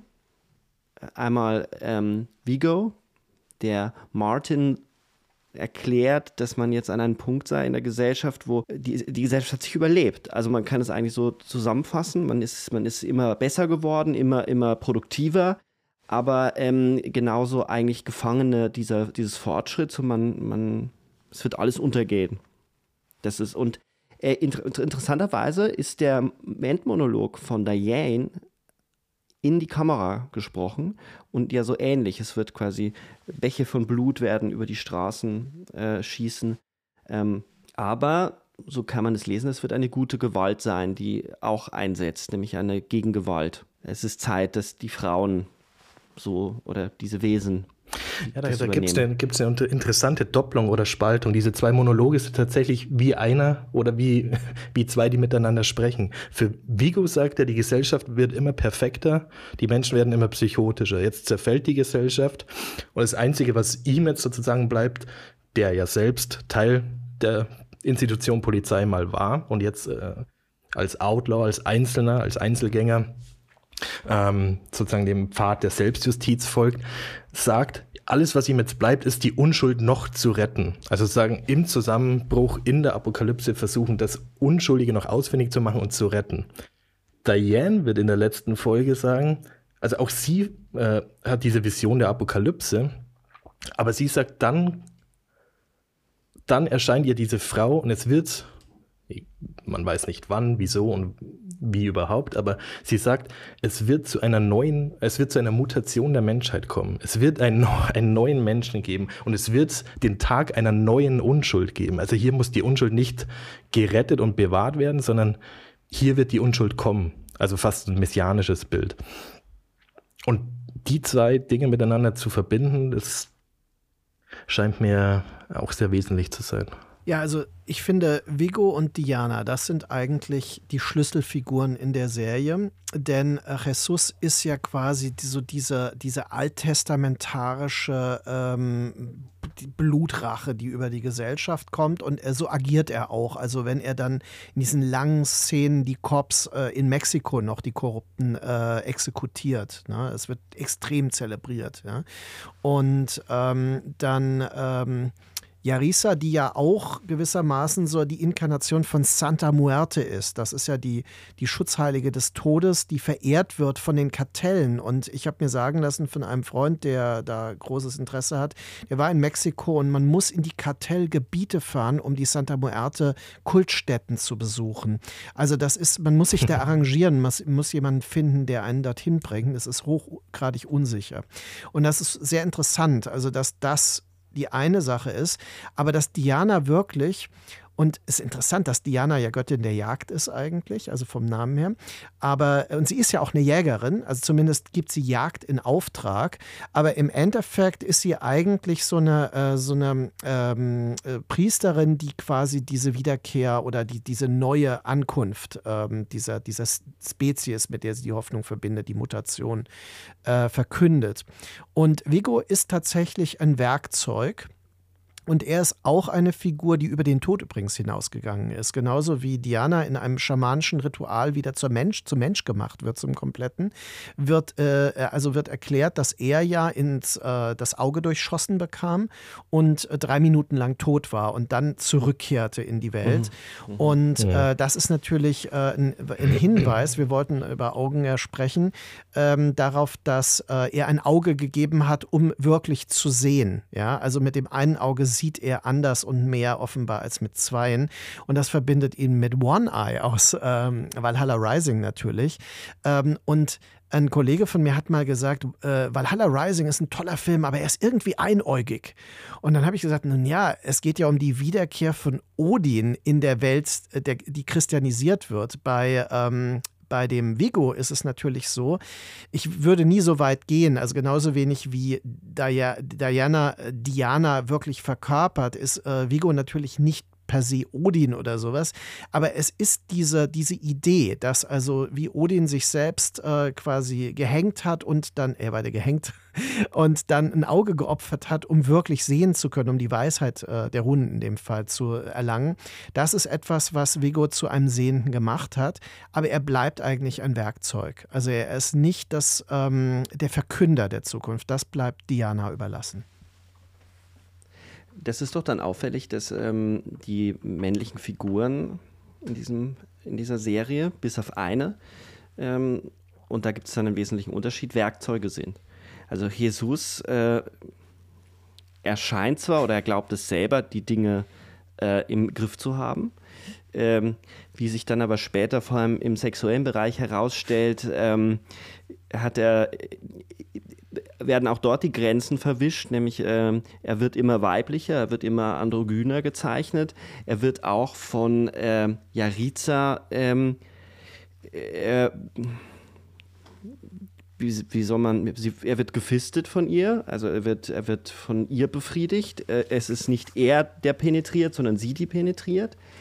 Ähm, und auch er ist ein Werkzeug für sie, weil es braucht scheinbar diese Apokalypse oder diese Eskalationsstufe, durch die hindurch dann erst ähm, die Gegengewalt sich in, äh, instanzieren kann.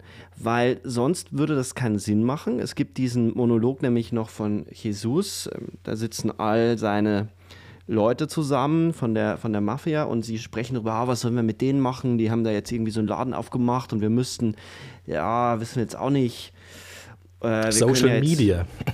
Genau, und da kommt der eine auf die Idee, ja, wir machen einen Social Media Kanal, was auch wieder eigentlich Wunder, es ist eigentlich zum Brüllen komisch, diese Dialoge. Und, und auf einmal kommt, kommt Jesus und sagt, wir bringen alle um, wir vergewaltigen alle und es ist die absolute Gewalt. Wir, wir, wir, wir entfesseln alles. Und Jariza sitzt daneben hört das und, und sie hat ja immer dieses leichte Lächeln auf den Lippen und unterwandert das ja von hinten, dass sie eigentlich alle auslöscht, so im Rücken von, von Jesus. Während alle quasi in die eine Richtung gucken, schleicht sie sich von hinten ran. Ähnlich ist ja auch äh, dann ähm, Vigo ein, ein Werkzeug. Der Einzige, der, es nicht schafft, sich wirklich äh, als Werkzeug einen Sinn als Werkzeug zu geben, ist Martin, de, dessen, dessen äh, Freundin oder Lebensgefährtin oder Affäre oder wie auch immer, also äh, äh, Janie, ähm, ja stirbt, weil er, er glaubt ja immer noch, er muss sie beschützen. Also er tötet ja auch den Vater,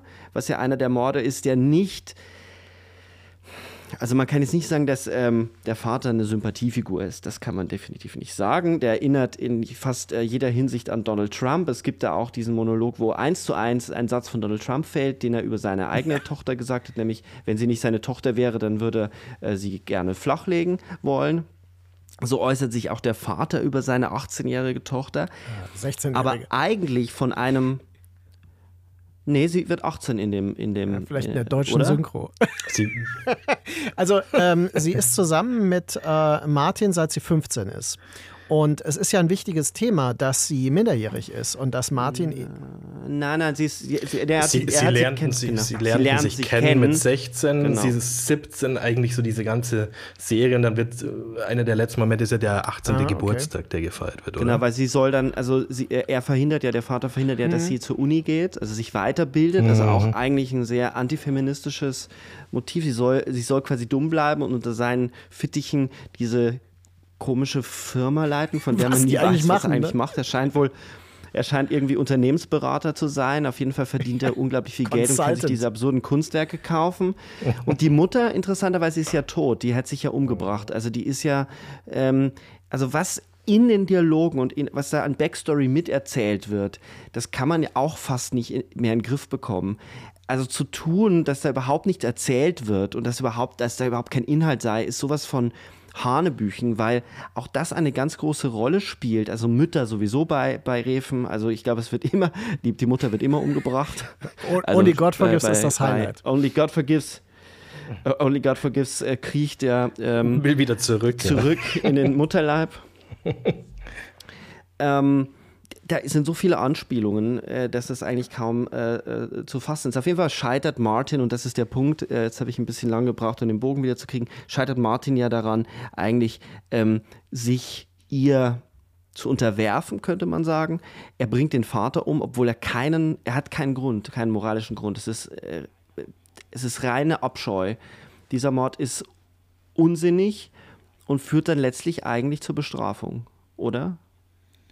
Äh, führt zur Bestrafung. Also ich, ich muss wirklich nochmal aufspringen auf, auf diesen Zug, den, den ihr jetzt da habt, weil ich sehe das definitiv so. Und ich äh, habe gerade wirklich einen Moment lang überlegt, ob das nicht auch eine sehr, sehr äh, apokalyptisch anmutende, böse, subversive Humor ist, den, den Refin da an den Tag legt, dass er eigentlich äh, eine Welt zeigt. Also man hat ja, also der, man hat das Gefühl, dass äh, die Männer in To Old to Die Young in ihren Fights gefangen sind in, in, einer amoralischen Welt. Und wenn ich jetzt mal die ganzen Leute aufzähle, wie gesagt, ich habe gerade schon mal die Polizisten erwähnt, die eigentlich nichts machen, was irgendwie mit Gesetzeshüten zu tun hat, dann, dann ähm, ja, aber, aber äh, Faschisten dann, sind auch noch Faschisten sind das noch oben drauf, stimmt, das hatte ich ganz ja. vergessen. Selbst dann, bezeichnet. Dann, dann, äh, dann diesen, diesen Jesus, der äh, von seiner äh, toten Mama, der er äh, mit, die er eigentlich äh, in Jarize als Wiedergängerin für sich beanspruchen möchte. Mhm.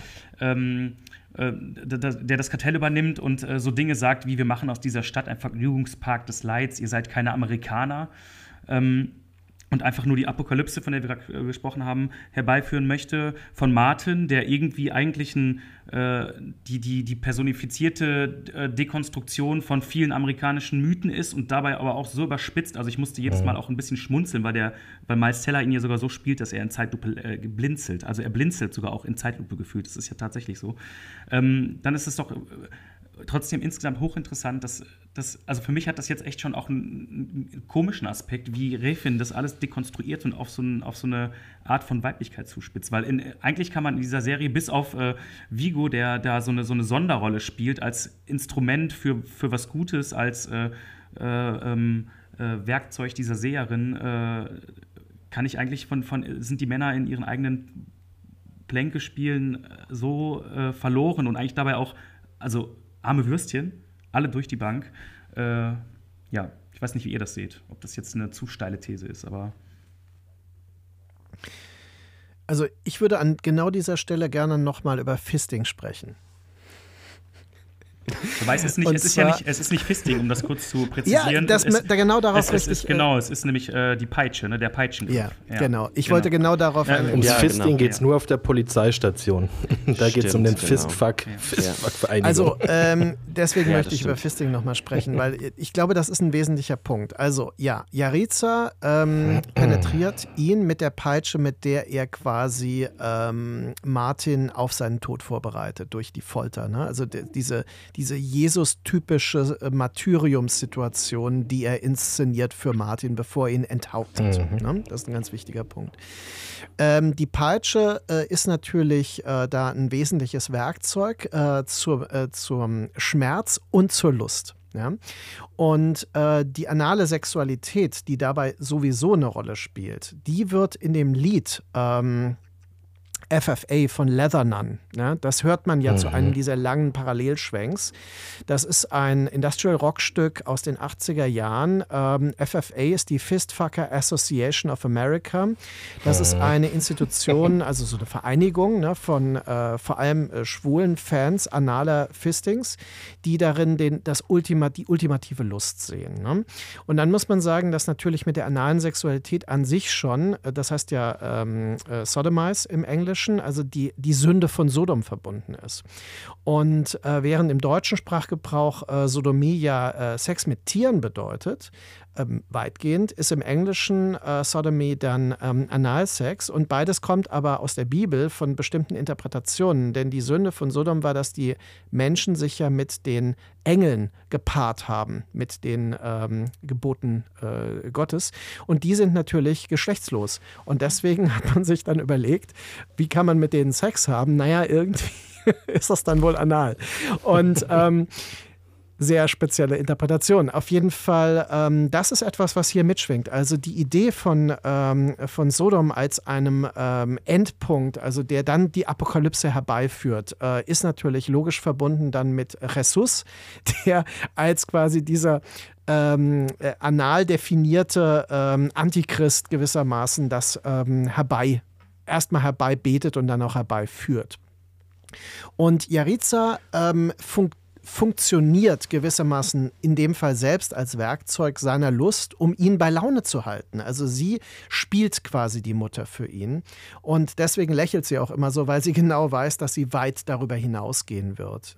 Ich finde das ähm, sehr faszinierend. Ich will einen kleinen Gossip äh, dazu noch ähm, zum Besten geben und zwar habe ich äh, in Oldenburg beim Filmfestival äh, mit äh, John Himes äh, länger gesprochen, ähm, dem Regisseur von Universal Soldier Death Reckoning unter anderem ähm, der äh, mit äh, Winning Reffen, wie er sagt, gut befreundet sei. Und er sagt, äh, Winning Reffen hat unter seinen Top Ten Lieblingsfilm Cruising. Ja? Und Cruising ist nun der Film, der mit Hilfe der Festfucker Association äh, gedreht wurde äh, und äh, der natürlich diese Idee der analen Sexualität auch massiv mitträgt. Und das Lied Fistfucker Association ist natürlich auch eine Hommage an Cruising. Und insofern schließen sich diese Kreise und ähm, ich habe ja ein Buch co geschrieben geschrieben über äh, den Film Cruising. Von daher ist das für mich ein besonderer, ähm, äh, naja, aber es klingt jetzt komisch, eine besondere Befriedigung gewesen, das zu hören, dass sich das in dieser Serie einlöst. Hat es nicht auch etwas damit zu tun, dass Jariza auch die Wiedergängerin von Magdalena ist? Also ähm, da gibt es nämlich auch noch einen Schwenk. Es ist ähm, die ganze Serie ist ja strukturiert nach den Tarotkarten. Äh, da gibt es ja auch die Hohenpriesterin der Liebe. Ähm, hier ist es die Hohenpriesterin des Todes und die gibt es wirklich. Es war in den 60er Jahren in Mexiko eine Serienkillerin, die einen seltsamen Kult, einen Blutkult, einen, einen Sexkult äh, angeführt hat und das Blut ihrer Opfer getrunken haben soll. Und die hieß äh, unter anderem Magdalena. Ähm, diese Magdalena ist die von Jesus ähm, angebetete Mutter. Und äh, Jariza ähm, wird ja ständig auch auf der Bildebene als Wiedergängerin geführt, ähm, was mich mitunter manchmal an ähm, Vertigo erinnert, so wie, wie diese, diese Porträts da hängen und dann immer diese Verdoppelung. Äh, also wer macht hier wen zu wem eigentlich und wer spielt eine bestimmte Rolle. Und wenn sie natürlich die Rolle der Mutter übernimmt, weil sein größter Wunsch ist es ja mit der Mutter zu schlafen, das kommt ja sehr früh heraus, dann äh, dürfen sie kein Kind zeugen. Das gilt in einem doppelten Sinne, weil dann würde sie den Zirkel der Gewalt oder den Gewaltkreis weitertragen, wenn sie denn schwanger werden würde. Ähm, das finde ich auch interessant, dass sie ihn dann eben mit einer Peitsche äh, befriedigt. Ähm, da habt ihr vollkommen recht. Äh, das ähm, sieht immer so ein bisschen aus, aber es ist der, der, Peitsch, äh, der Peitschengriff. Mhm, genau, der Peitschenstab, mhm. mit dem sie ihn penetriert. Ähm, und das ist ja dann wiederum auch der Auslöser für die Vision von Diane, weil während des Auspeitschens, Jesus peitscht quasi den amerikanischen Jesus aus, Miles Teller, äh, der aussieht wie Elvis, wie Elvis und John Wayne. Ähm, und Martin und, heißt. Und Martin heißt. Sankt St Stimmt der heilige St. Martin. Er wird ausgepeitscht und dann hat sie diese Vision dieses, dieses explodierenden roten Kreises, dieses, dieses äh, Kraftballs. Ähm, Ganz kurz, Magdalena ist nicht die Mutter von Jesus, sondern Maria ist die Mutter von Jesus. Und Maria Magdalena ist ja äh, quasi in verschiedenen Interpretationen die Jüngerin äh, von Jesus gewesen. Seine ich, ich, meinte auch, ich meinte die Mutter von Jesus ja, ja, in ja. der Serie. Du hast vollkommen recht, das nochmal zu präzisieren. Ähm, aber da, da verschlingen sich diese, diese ganzen äh, Begehrensstrukturen und sexuellen Abhängigkeiten und äh, äh, noch dazu ist Magdalena ja eine der umstrittensten ähm, Figuren. Ähm, war, vermuten einige ja auch eine Prostituierte. Ähm, könnte man jetzt sehr tief einsteigen. Ich würde jetzt gerne äh, den Sprung äh, machen. Das heißt nicht, dass wir nicht wieder zurückgehen können zu Too Old to Young, aber ich würde gerne den Sprung jetzt mal zu Copenhagen Cowboy machen. Und zwar ähm, über die Form erstmal. Wir haben darüber schon gesprochen, über die Langsamkeit und über diese äh, sehr, sehr dominanten horizontalen Schwenks. Ähm, die findet man in der Tat bei Copenhagen Cowboy nicht mehr, sondern da haben wir es mit ganz vielen 360-Grad-Schwenks zu tun. Dort werden Räume quasi von einem, von einem Punkt aus ständig umkreist. Ob das einen ähnlichen Effekt hat wie bei äh, Old to Die, können wir darüber sprechen. Was aber auch erstmal auffällig ist, der Look ist ganz anders. Ähm, Benny, wie, wie nimmst du das wahr oder was, was hast du für ein, für ein. Dir ist aufgefallen, dass zum Beispiel eine Handkamera wiederverwendet wird, äh, die es ähm, in seit Pusher eigentlich nicht mehr bei Riffen gegeben hat, sondern immer sehr statisch und sehr ruhig mit Steadycams gearbeitet wurde. Hier haben wir plötzlich äh, viel engere Räume. Hat das nur etwas mit dem, mit dem Sprung vom, von Amerika nach Europa zu tun?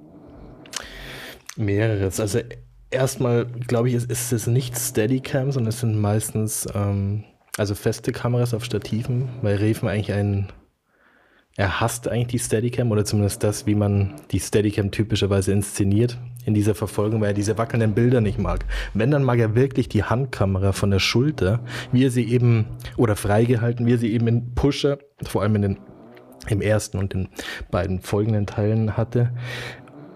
Und die Handkamera ist tatsächlich was, wenn man, wenn man nun Reven kennt, die Filme von Reven kennt, die auch, könnte man sagen, sich immer mehr gesteigert haben in ihrer Ruhe, in ihrer Langsamkeit, äh, in ihrer Stasis, ähm, haben wir direkt in der ersten Folge von Copenhagen Cowboy, vor allem mit diesem Ort dieses Bordells auf diesem Hof in dieser ländlichen Umgebung, eine Handkamera, die sehr, also auffallend wackelig ist, die auch auffallend mh, mm, oft verkantet, die unruhig ist, die schnelle Bewegungen macht. Nicht nur die Kamera, sondern auch die Körper. Also das ist schon mh, mm, wieder ein signifikantes neues Moment. Oder die, ein, die einzige, die sich langsam bewegt, ist Mio.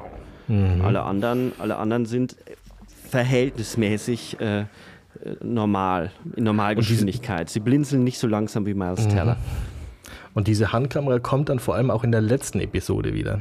Dann, wenn. Im Wald. Mhm. Wenn sich die sozusagen die Superheldinnen formieren und ähm, Rakel heißt sie ja, diese, dieser Gegenpart dieser, äh, zu, zu Mio, die von, von Refens Tochter eben gespielt wurde, wie Markus schon sagte. Das schaffen wir mit dieser Handkamera fast äh, sowas wie einen neuen, einen neuen Boden, eine neue Bilderwelt.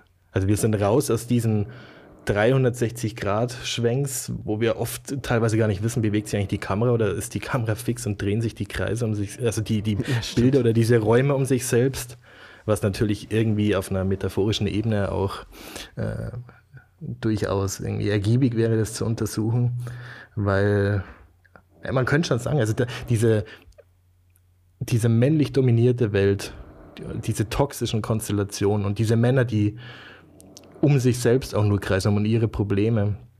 Die umkreisen auch die, umkreisen auch die, die Frauenkörper in diesem, in diesem Film, in dieser Serie.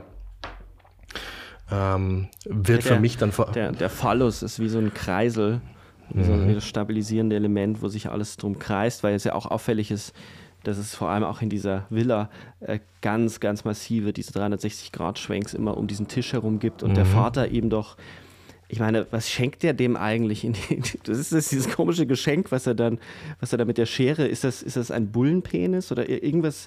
Es ist ganz komisch. Man, es, wird nicht, es wird nicht geklärt, oder? Auf jeden Fall freuen sie sich wahnsinnig. Und die Verpackung könnte sowas nahelegen, dass da ein wunderbar großer Penis drin ist, der an diesem Ort irgendwie auch wahnsinnig stark gefeiert wird.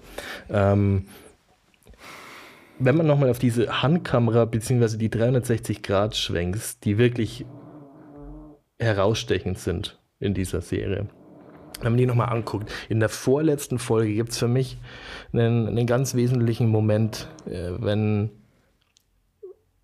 Cheng und Mio äh, miteinander konfrontieren.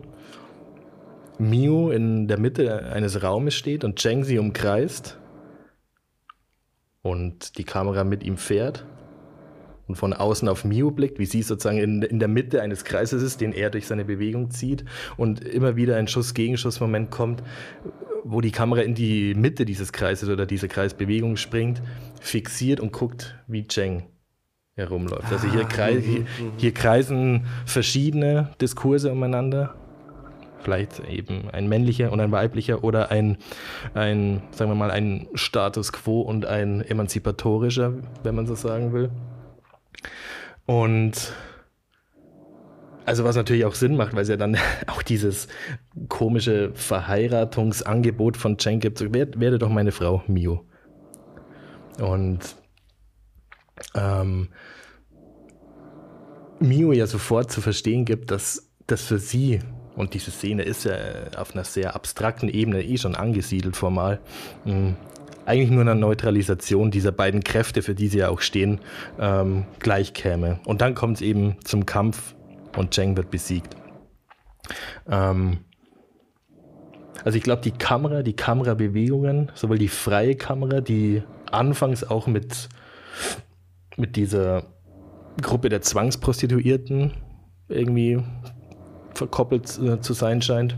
Und diese festen, starren Bewegungen, vor allem der Kreise, der Kreise, die sich schließen und die sich auch wiederholen und die irgendwie nicht von der Stelle kommen, das hängt ganz fest, äh, hängt ganz fest zusammen, ja.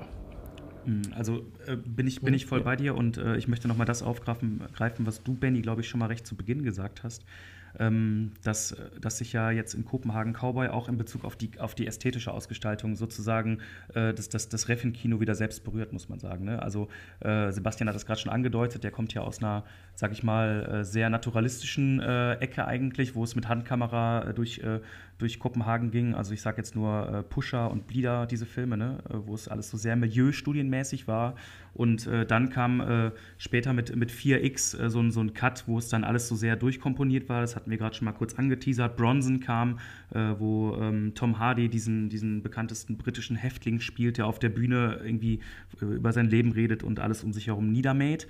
Ähm, auch sehr durchinszeniert und äh, wir hatten mhm. äh, gerade schon äh, angeteasert, Markus äh, ist ja ein großer Fan von dem Film von Valhalla Rising, äh, der natürlich da auch in so einer formalen Ausstattung funktioniert und dann äh, alles, was wir gerade über Too Old to Die Young gesagt haben, geht ja in diese Richtung und jetzt kehrt er mit Copenhagen Cowboy das erste Mal, nachdem er mehrfach in L.A. gedreht hat, nachdem er mit ähm, ähm, Only God Forgives in Bangkok gedreht hat, nachdem er ähm, wo noch, was habe ich vergessen? Gedreht hat, kehrt er jetzt auf jeden Fall wieder zurück in seine Heimat und dreht diese Serie da. Und wenn man jetzt darüber nachdenkt, dass ja auch in, äh, in, seinen, in seinen Serien jetzt sozusagen äh, Referenzen auf, auf inhaltliche Bezüge gemacht wird, also das hatte Markus gerade auch schon angeteasert.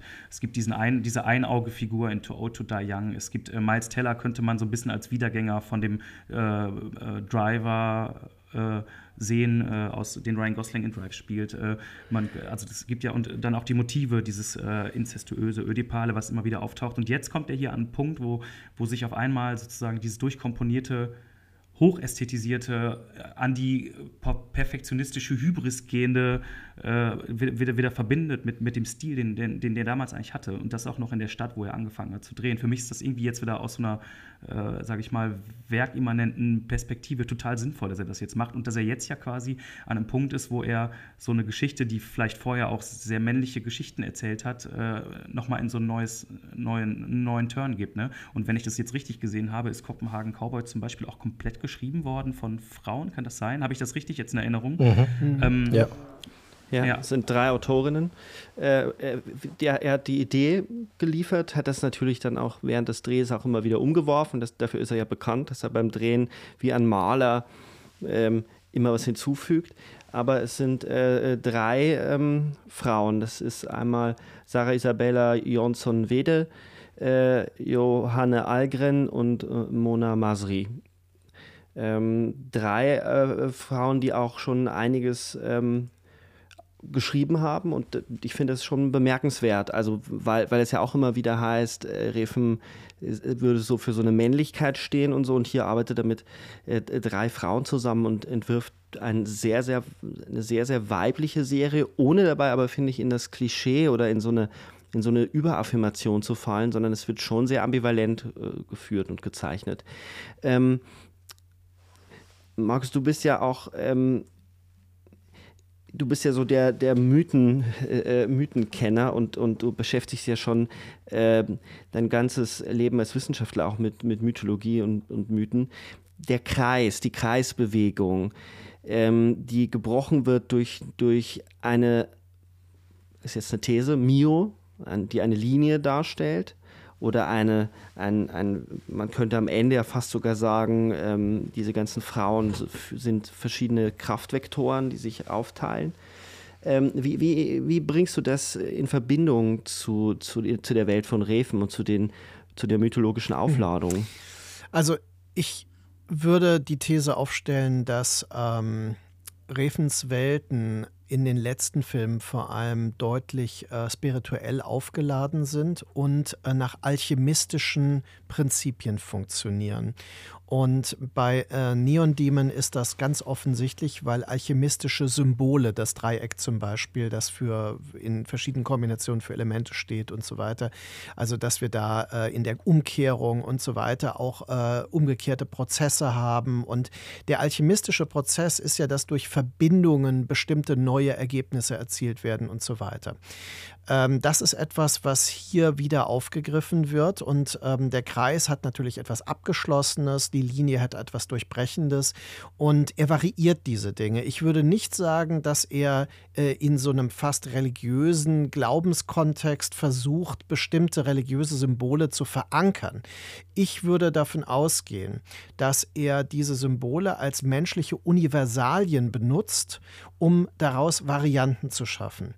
Dann ist Mio natürlich eine ähm, quasi so eine menschliche Grenzgängerin. Sie ist eigentlich, das wurde vorhin schon mal gesagt, ich weiß nicht mehr von wem, dass sie ist eigentlich eine Superheldin. Sie hat zum Beispiel diesen, ähm, diesen blauen Trainingsanzug, der ihr Superheldendress ist, mhm. welcher später, er hat ja, sie hat auch dieses Symbol, also sie hat wirklich so eine Art äh, Superheldinnen-Symbol in dem Fall mit dem Schwert ne? und äh, so Flammen äh, und sowas.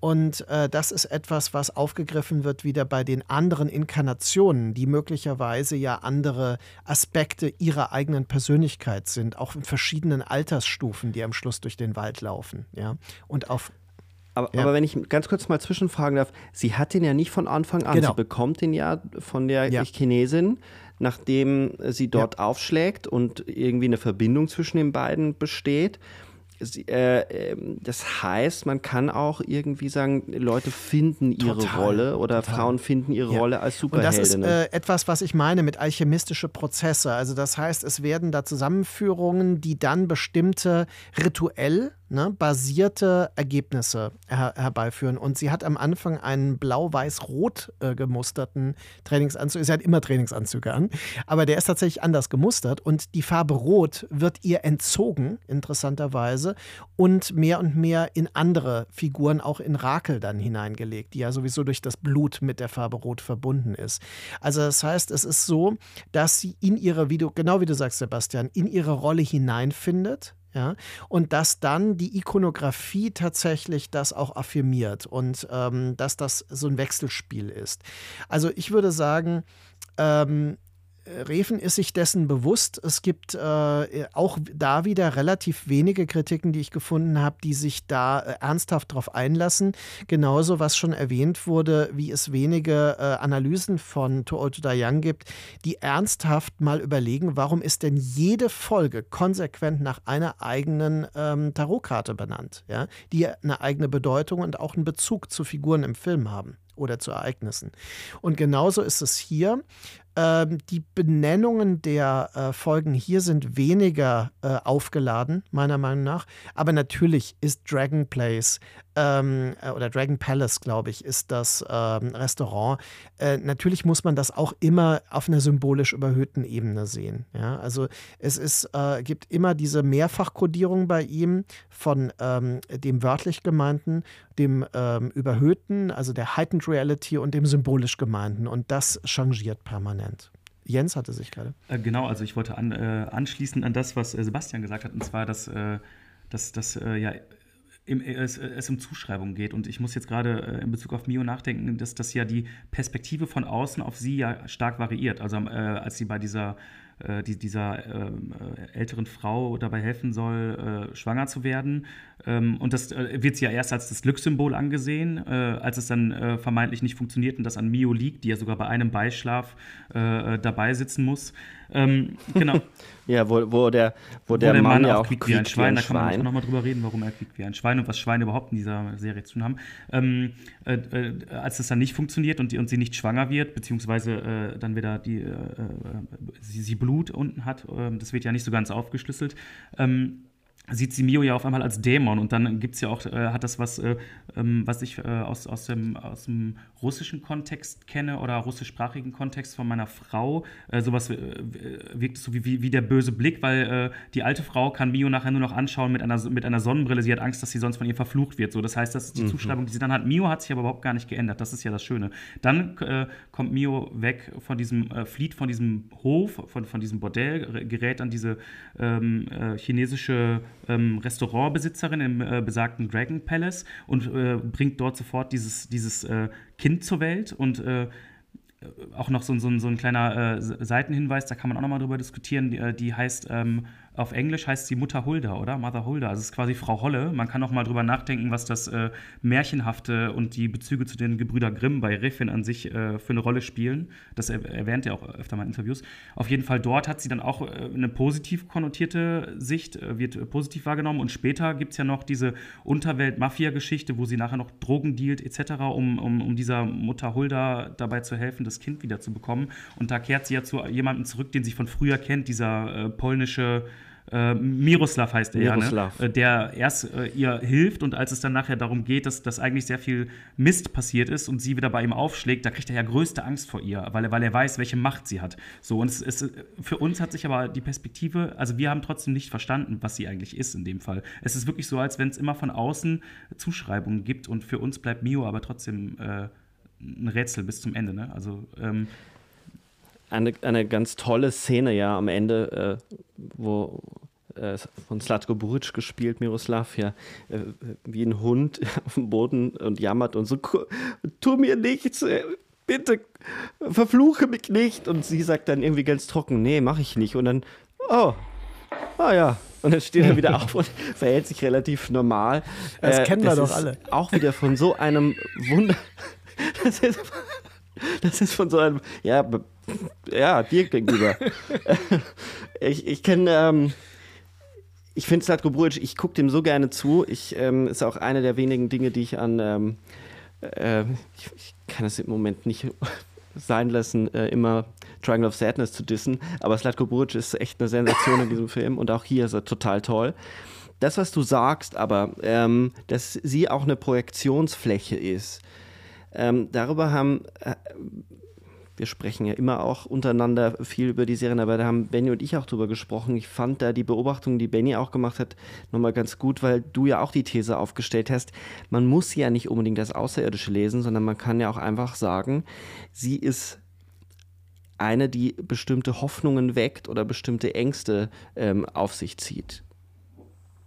Ja, sie ist eine, eine extrem starke Projektionsfläche oder wie so ein eine Leerstelle oder so ein gleitendes Element durch diese, durch diese verschiedenen Konstellationen, durch diese verschiedenen Kreisformationen vielleicht auch, wenn man will. Ich, ich finde auch diesen Namen e-, extrem spannend. Miyu. Man könnte ihn ja als Me and You, also als ich und du lesen. Mhm. Und tatsächlich geht es ja ständig darum, also diese, die Ich-Perspektive ist ja eigentlich nicht vorhanden oder ganz lange erstmal ausgespart. Und es gibt vor allem die You-Perspektive. Es gibt, zuerst ist sie die Glücksbringerin, sie soll Glück bringen. Dann gibt es die Umkehr durch dieselbe Person, die sagt, nee, du bist das absolut Böse. Also die Frau ist ja seit Jahrhunderten oder seit Jahrtausenden eine Projektionsfläche, die ständig zwischen diesen Polen changiert. Ähm, sie wird ja auch sie wird dann als diese angeblich jungfräuliche, androgyne Person im Internet dargeboten, in der Zwangspositionsstruktur. Sie wird, ähm, jetzt ist mir dieser Punkt gerade entflogen. Also es gibt, es gibt immer wieder diese Zuschreibungsmomente, also was wir gerade auch schon hatten durch die Miroslav-Figur. Ähm, und dann ist, ist, also es ist die Frage,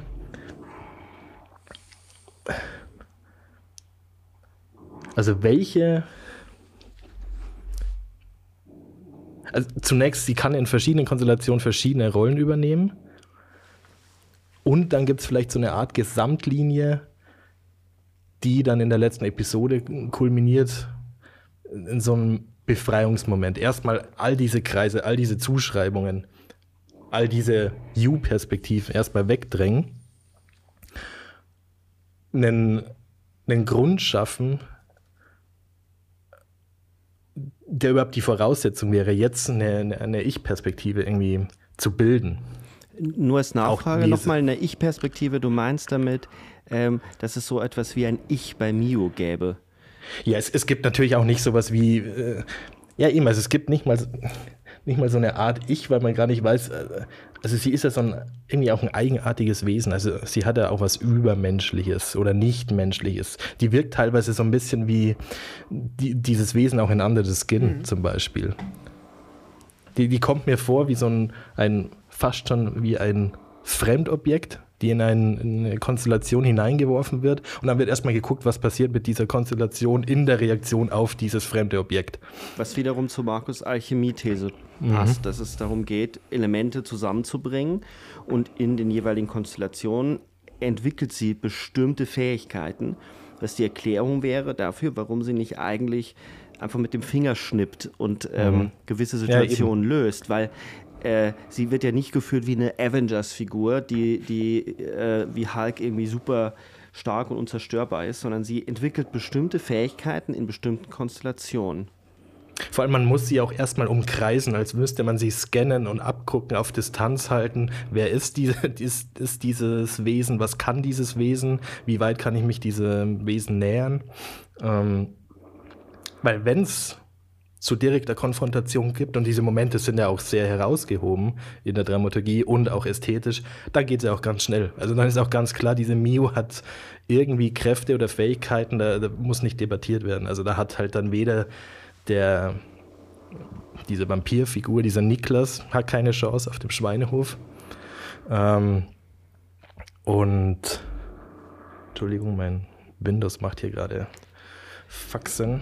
Naja, der, der ist dann äh, geht es dann ganz schnell. Da ist dann ganz schnell mhm. der, der Pippi-Mann vom Niklas äh, von einem Schwein weggefressen, sobald er mit, ähm, sich mit Mio einlässt. Äh, Markus genau, wollte, ich wollte da, ich, da ganz kurz was ergänzen. Also ich, äh, ich stimme dem, was äh, Benny eben sagte, komplett bei, aber ich will ergänzen noch, dass äh, sie ist natürlich auch Bruce Lee. Und ähm, mhm. ich finde jetzt eine interessante Idee, das stimmt, das fällt mir jetzt auch auf, das war mir nicht so ganz klar, dass sie diese Fähigkeiten tatsächlich in den Situationen entwickelt und entfaltet. Aber sie, ihr Kampfstil ist ja der Kampfstil von Bruce Lee, der ist zumindest choreografisch nachempfunden und natürlich das Heranwinken des Feindes ist natürlich ein ganz wichtiger Hinweis. Und die Frisur und der, auch. Der also Ja, also Total, nur, dass ja. er halt nicht orange ist. Und da haben wir ja Kill Bill schon als Zitat. Aber es ist so, dass äh, es geht nicht um das Zitat. Es geht wirklich um diese Idee. Sie ist geboren aus der Filmgeschichte, aus der Popkultur. Mhm. Und äh, insofern äh, finde ich das total interessant. Es gibt diesen Under the Skin-Bezug, aber Under the Skin ist natürlich ein Film, der, der ganz anders damit umgeht. Da geht es ja um das Finden von yeah. Identität und äh, die Idee der Menschlichkeit zu verstehen und sowas. Äh, was hier überhaupt keine Rolle spielt. Menschlichkeit interessiert sie ja nicht, sondern es geht tatsächlich, es geht schon um Werte. Ja, also sie hat so ein, so ein Werteset, hat sie tatsächlich, darüber haben wir ja schon gesprochen. Und äh, sie steht im Gegensatz zu bestimmten anderen Antagonistinnen und Antagonisten, aber sie ist ganz eindeutig übernatürlich ähm, begabt. Das hattest du eben, äh, Benny, ja auch gesagt. Und am Schluss muss man ja auch irgendwie sehen, dieses Wesen, das mit den Laserstrahlen aus den Augen dann ähm, äh, am ganz am Schluss zu sehen ist, dass das könnte sie sein. Also es ist eigentlich so eine Supergirl-Perspektive, äh, die sie da entfaltet. Und ich will noch mal daran erinnern, im Blick auf Too Old to Die Young, weil da immer wieder gesagt wird, naja, man kann das dann so interpretieren, man muss nicht, ja, weil das ist ja auch so, dass am Schluss Diana, ähm, sie macht diese, diese Vorhersage, aber sie, sie guckt ja auch so eine Art Verzerrung von äh, so esoterischen Verschwörungstheorien, die dann entlarvt werden im Fernsehen. Mhm. Äh, mhm. Fakt ist aber, ihre Augen sind Silber. Daraus macht der, die Serie überhaupt kein Hehl. Und das ist genauso eindeutig wie die übernatürlichen Fähigkeiten von Mio in äh, Kopenhagen Cowboy. Das ist keine Interpretationsfreiheit. Also, weil ich denke manchmal, Leute scheinen wirklich zu hoffen, dass das nicht ernst gemeint ist. Das kann er doch nicht ernst meinen. Das, soll, das kann doch jetzt keine Superheldin sein. Ja? Und dann, naja, das Schloss, auf dem die Vampire leben, die tatsächlich wohl irgendwie Vampire sind, sieht ja nicht zufällig so aus wie aus einem Jean Rollin-Film wie Fascination, wo sie dann auch auf den Schlachthof gehen und dort Blut verkosten und sowas und so dekadente Adlige und, ähm, und kombiniert das quasi für das kollektive Unbewusste von, von Cinephilen, die mit den 70er-Jahre-Virus äh, zu schaffen haben, wie ich zum Beispiel und äh, wie den Gräfen und viele andere auch dass ähm, natürlich ist das ernst gemeint. Ja? Und das finde ich das Verrückte. Ja, und, und, und es hm. ist aber gleichzeitig ja auch noch, also einerseits ein Verweis auf, auf Film und es gibt aber noch eine, noch, es gibt mindestens eine Dreifachkodierung einmal als Element innerhalb der, der, der Diegese des, des, der, der Serie aber es ist auch ähm, immer als Symbol auch zu sehen, der Vampir als etwas, was die Zeit überdauert, ähm, etwas, was immer schon da gewesen wird, das Adlige, das das Geld äh, irgendwie von hinten alles ja, steuert. Das, das Aussaugen. Ähm, der, das Aussaugen äh, ist sicherlich auch ein Teil. Das, dann, dann gibt es das Schwein, das äh, sehr doppel, doppeldeutig geführt wird. Einerseits äh, am Anfang so, äh, die Frauen werden gehalten wie Schweine in so Käfigen äh, und gleichzeitig sind, ist aber ganz klar, dass die Schweine sind die Männer, die dann aber am Ende sich selbst kannibalisieren, weil ja eben, wie ich bisschen flapsig gerade gemeint hat, ja dem, dem Niklas wirklich äh, äh, von einem Schwein weil Schweine nämlich extrem äh, eine extreme Beißkraft entwickeln. Also man sollte nicht in einen Schweinekäfig reinfallen, wenn die Hunger haben. Ähm, und die werden ja auch bisweilen, bisweilen ähm, von der Mafia wirklich verwendet, um Leichen verschwinden zu lassen. Äh, man denke auch äh, da wieder äh, an Hannibal von, äh, von Scott. Ähm, äh, man hat es da mit einer Vielzahl von, von Filmreferenzen zu tun, die immer auch äh, als Metapher oder als Symbol für, für eine bestimmte Tiefe oder für eine bestimmte lebenswirkliche Realität zu sehen sind. Also in, in dem Falle eben auch für was toxisch männliches oder ewig männliches. Ähm, was ja bis hinein in die Satire gespielt wird, also diese Faszination dieser Vampire mit dem männlichen Geschlecht, mit dem Penis, das ist ja so überzeichnet, dass ja, du hast das schon angedeutet, Jens, dass ja dann, ähm, nachdem der Sohn seinen, seinen Penis verloren hat, äh, Architekten, Designer, irgendwelche Leute engagiert werden sollen und die sollen doch bitte jetzt einen, den, den allergrößten und besten Penis designen, der, der jemals, den man jemals gesehen hat. Und das kann man einerseits nicht ernst nehmen, man muss es aber in der Unernsthaftigkeit total ernst nehmen. Ja, und das, das sehr, sehr Interessante an der Szene ist, dass da ja dann auch Windin Refn selbst äh, in einem Cameo sitzt. Ne? Also er gehört ja zu diesen Architekten äh, oder Designern oder was genau das sein sollen, die ja zuvor schon mal aufgetaucht sind äh, äh in, in, einem Hochhaus von einem, äh, von einem glaube ich, äh, Architekturmodell sitzend und Koks bestellt oder Drogen bestellt haben in diesem Moment, wo Mio da in diese Rolle schlüpft später. Genau, also auch, auch da wo die dann aber auch noch, zu, noch blöd, blöd, sind, das, das aufzumachen. Ne? Und, und, das ganze und sagt die ganze Zeit selber natürlich gar nichts. Und ich weiß gar nicht, ob er sich schon mal in, äh, als, äh, selbst in seine Filme reingeschrieben hat. Ich kann mich jetzt ehrlich gesagt nicht erinnern. Ich fand es auf jeden Fall in, die, in dem Augenblick, äh, musste ich auch dran denken, es wurde ihm ja auch oft vorgeworfen, dass er keinen Humor hätte. Und es wird immer diese, die, diese, dieser David Lynch-Vergleich aufgemacht. Und David Lynch hätte halt irgendwie äh, da, da so, so, so eine, so eine Metaebene, so humoristisch. Und ich finde, die hat er natürlich auch also auf jeden Fall ohne Ende, auch in dieser Serie. Das ist schon eine, ein Augenzwinkern, so ernst das alles gemeint ist. Und äh, äh überhaupt diese, die, die, diese Art von, ähm, äh, die, die die, die, dieser Bezug auf, auf das Gemächte, also eine ganz, äh, die, die verrückteste Person ist ja eigentlich der Vater von, von, von diesem, von, von diesem, äh, äh wie heißt der jetzt nochmal, Niklas?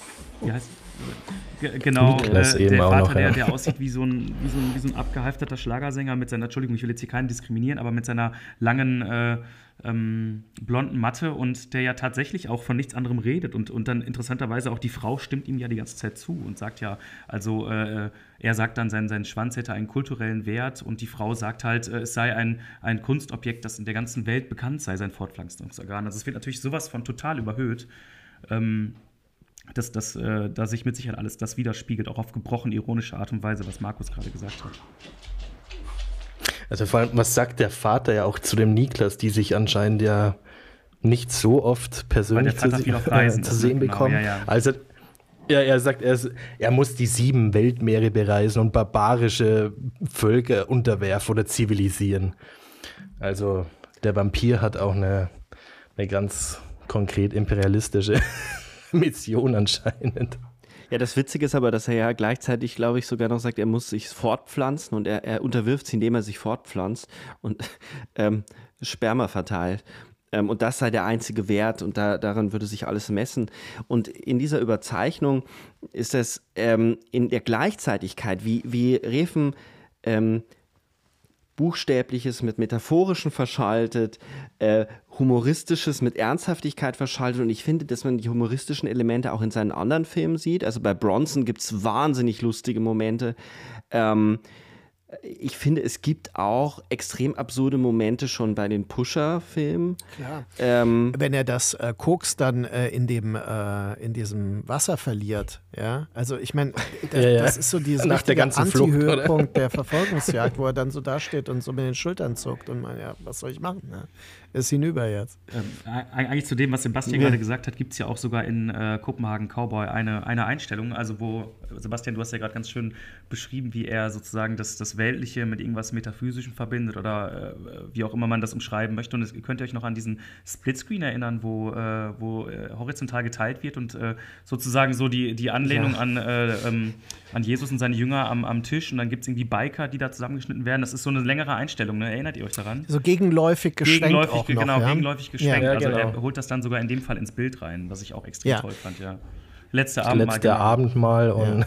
äh, kürzlich hat ein Kollege geschrieben, ähm, äh, dass äh, er gerne ein äh, Video-Essay gemacht hätte äh, über die, äh, die Schwenks bei äh, Winning Refen und total geschockt war, dass Refen einen eigenen Video-Essay gemacht hätte, in dem er das macht, was er machen wollte, nämlich diese gegenläufigen Schwenks übereinander kopieren. Und das finde ich auch wirklich faszinierend, weil ähm, das ist eine, eine Qualität, die jetzt, sagen wir mal, wirklich bei ihm sehr ausgeprägt ist, äh, sich selbst und seinen Stil wirklich zu reflektieren und auch äh, filmische Mechanismen zu reflektieren. Und ähm, gut, das macht jetzt jemand wie Gaspar Noé auch, aber mit anderer Ausrichtung und eigentlich auch mit anderer Kontextualisierung. Ne?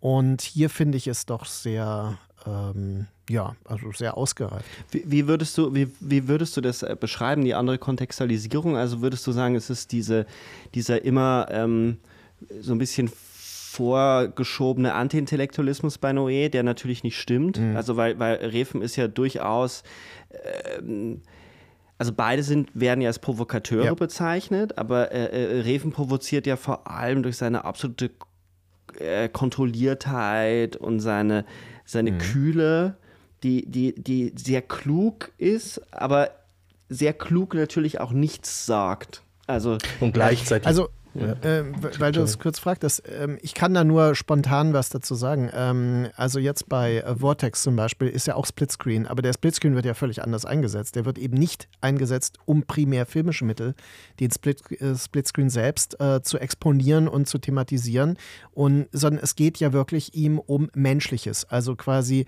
eine Annäherung an Emotionen, äh, eine Immersion in ähm, Figuren, die existenzielle Probleme haben, also äh, Demenz, äh, Sterben, äh, Drogensucht, ähm, äh, enttäuschte Liebe, Leidenschaft und so weiter.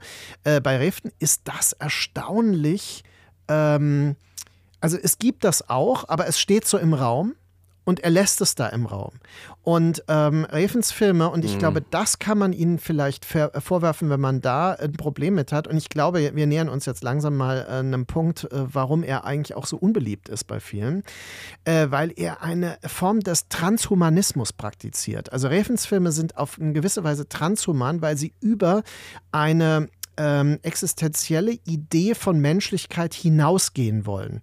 Und deswegen erwähnte ich vorhin schon mal sein, sein Beharren darauf, er macht Filme, als würde man aus der Zukunft zurückkommen und äh, quasi Filme machen, als wären sie aus der Zukunft. Und er sagte das ja sogar als erstes über ähm, Valhalla Rising, das sei eigentlich ein Science-Fiction-Film, also ein Science-Fiction-Film wie Stalker oder sowas. Ja.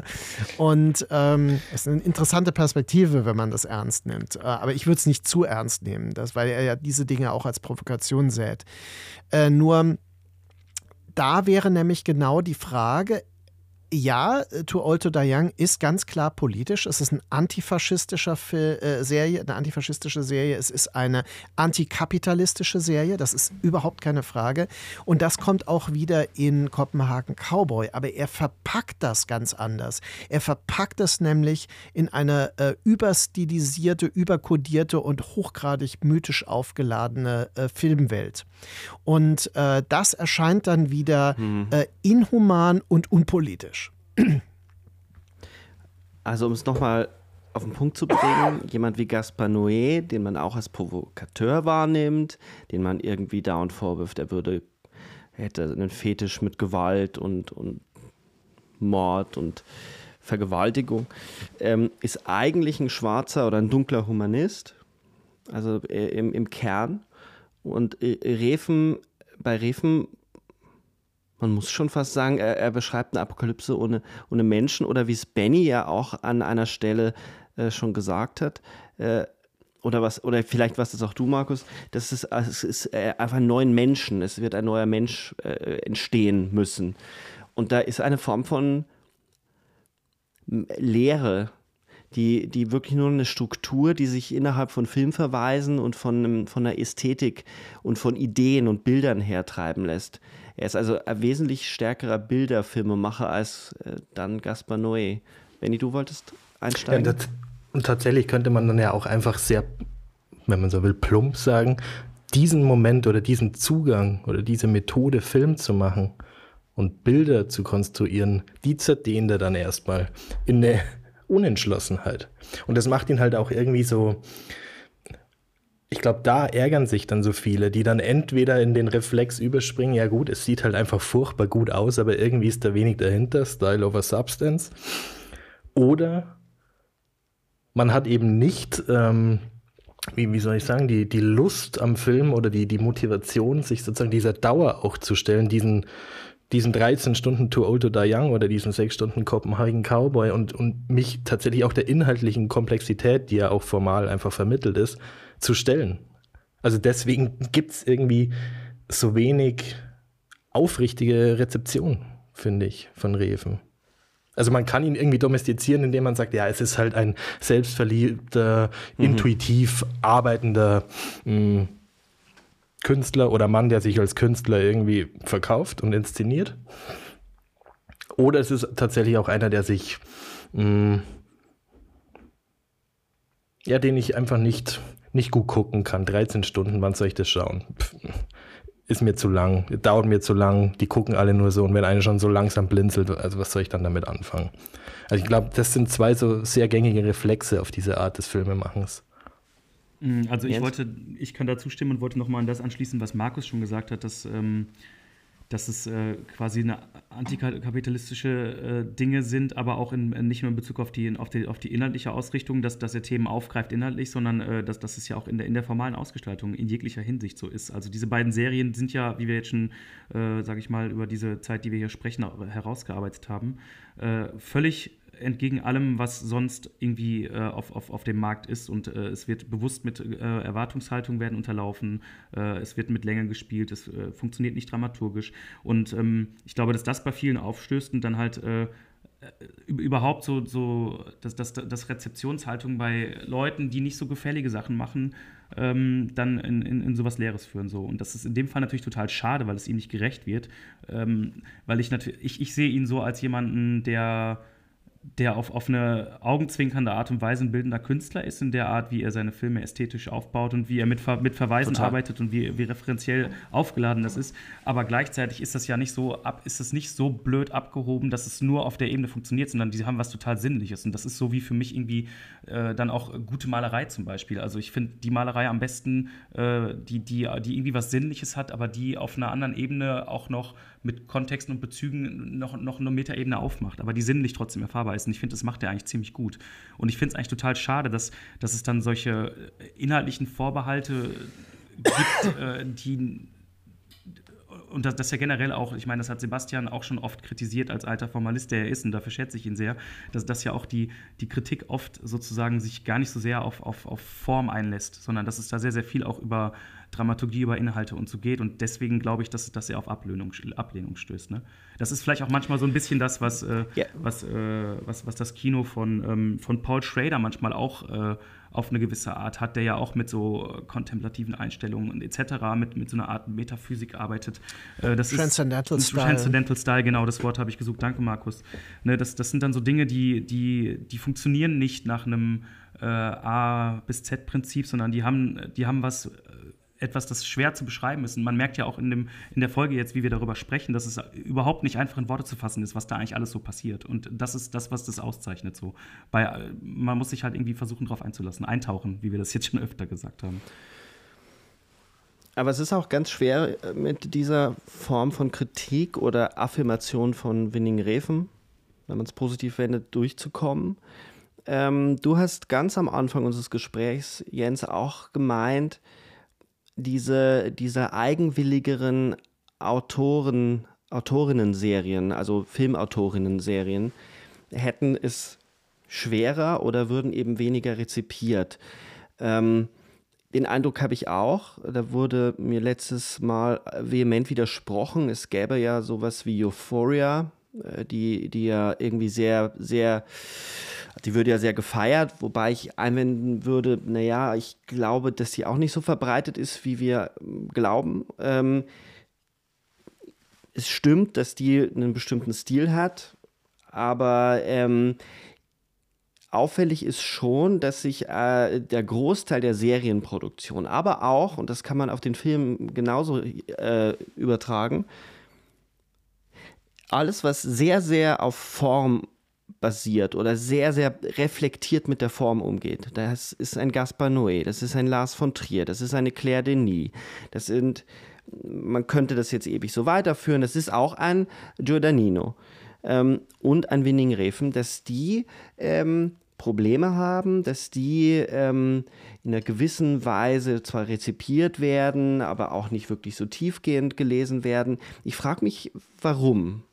Ähm, warum wir, wir waren schon mal weiter. Ich, ich habe äh, ja vor kurzem mit äh, Christian Mungio gesprochen, dem Regisseur von äh, RMN, ähm, und äh, dem, dem in Cannes prämierten, 2007 in Cannes prämierten, jetzt helft mir auf die Sprünge, ich, ich kriege den Titel nie hin. Vier, vier Monate, drei Genau, vier Monate, drei. etc. ähm, der auch gemeint hat, es war in den, in den 60er und 70er Jahren auch im amerikanischen Kino so, dass ein viel größerer Formwille da war und ein, ein, eine Offenheit des Publikums, Geschichten sich auf eine sehr eigenwillige Form erzählen zu lassen. Und dass das irgendwann verloren gegangen ist. Und da, da herrscht mir viel zu wenig äh, Debatte darüber, weil ich finde, dass Refen in der Tat ein Künstler ist, der, der durch Bilder erzählt und das kann man, es gibt ganz exemplarische Szenen, wo man, wo man sagen kann, da, da, da wird wahnsinnig viel erzählt, wenn nicht sogar die ganze Grundproblematik oder Grund, der Grundplot eines Films, das ist die Fahrstuhlszene in Drive, in der alles zusammen, zusammenschnurrt, also äh, wo die Liebe und die Gewalt, das Begehren und der Tod so nah beisammen sind und er in diesem goldenen Fahrstuhl gefangen ist, während sie dann draußen stehen bleibt. Und das ist auch in der Anfangsszene Anfangsszene, äh, ähm, dieser unglaublich langsamen Anfangsszene bei ähm, Too Old to Die Young, so, dass man nämlich im Hintergrund, es beginnt mit einer Einstellung, wo die Kamera hinausfährt aus einer mexikanischen Landschaft und später sieht man ein ähnliches Wandbild, wo eine Western-Landschaft dargestellt wird und wo, wo ähm, diese beiden Landschaften, diese beiden Räume, diese Topografien so miteinander verschaltet werden, dass klar ist, das eine bringt das andere hervor. Ähm, Mexiko und, und Amerika sind, zumindest je näher man der Grenze kommt, nicht mehr voneinander zu unterscheiden, weil das eine das andere bedingt. Und äh, so bedingen sich auch äh, ähm, Martin und Jesus aufeinander und das, was von außen oder was da quasi in der Mitte oder in der, Kon in der Konfrontation herausstößt, ist ja Riza oder wie auch immer. Man könnte es so lesen.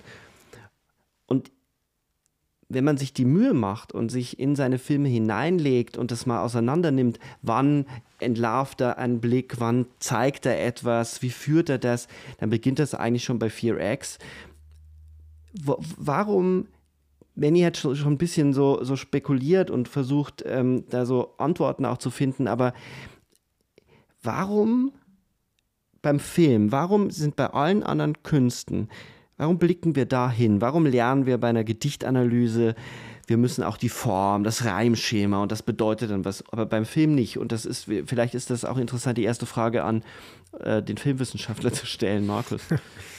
ähm, ich weiß gar nicht, ob das so spezifisch von der Filmwissenschaft beantworten kann, die ja selbst total argwöhnisch ist, wenn es um Formen des Irrationalen geht, die hier ja mitspielen. Ich hatte vorhin gesagt, äh, in meinem Sinne der Selektionstheorie ist äh, Refen natürlich ein Filmverführer, der uns äh, manipuliert und durch die Form natürlich auf falsche Spuren lenkt und dabei tatsächlich Pläne verfolgt.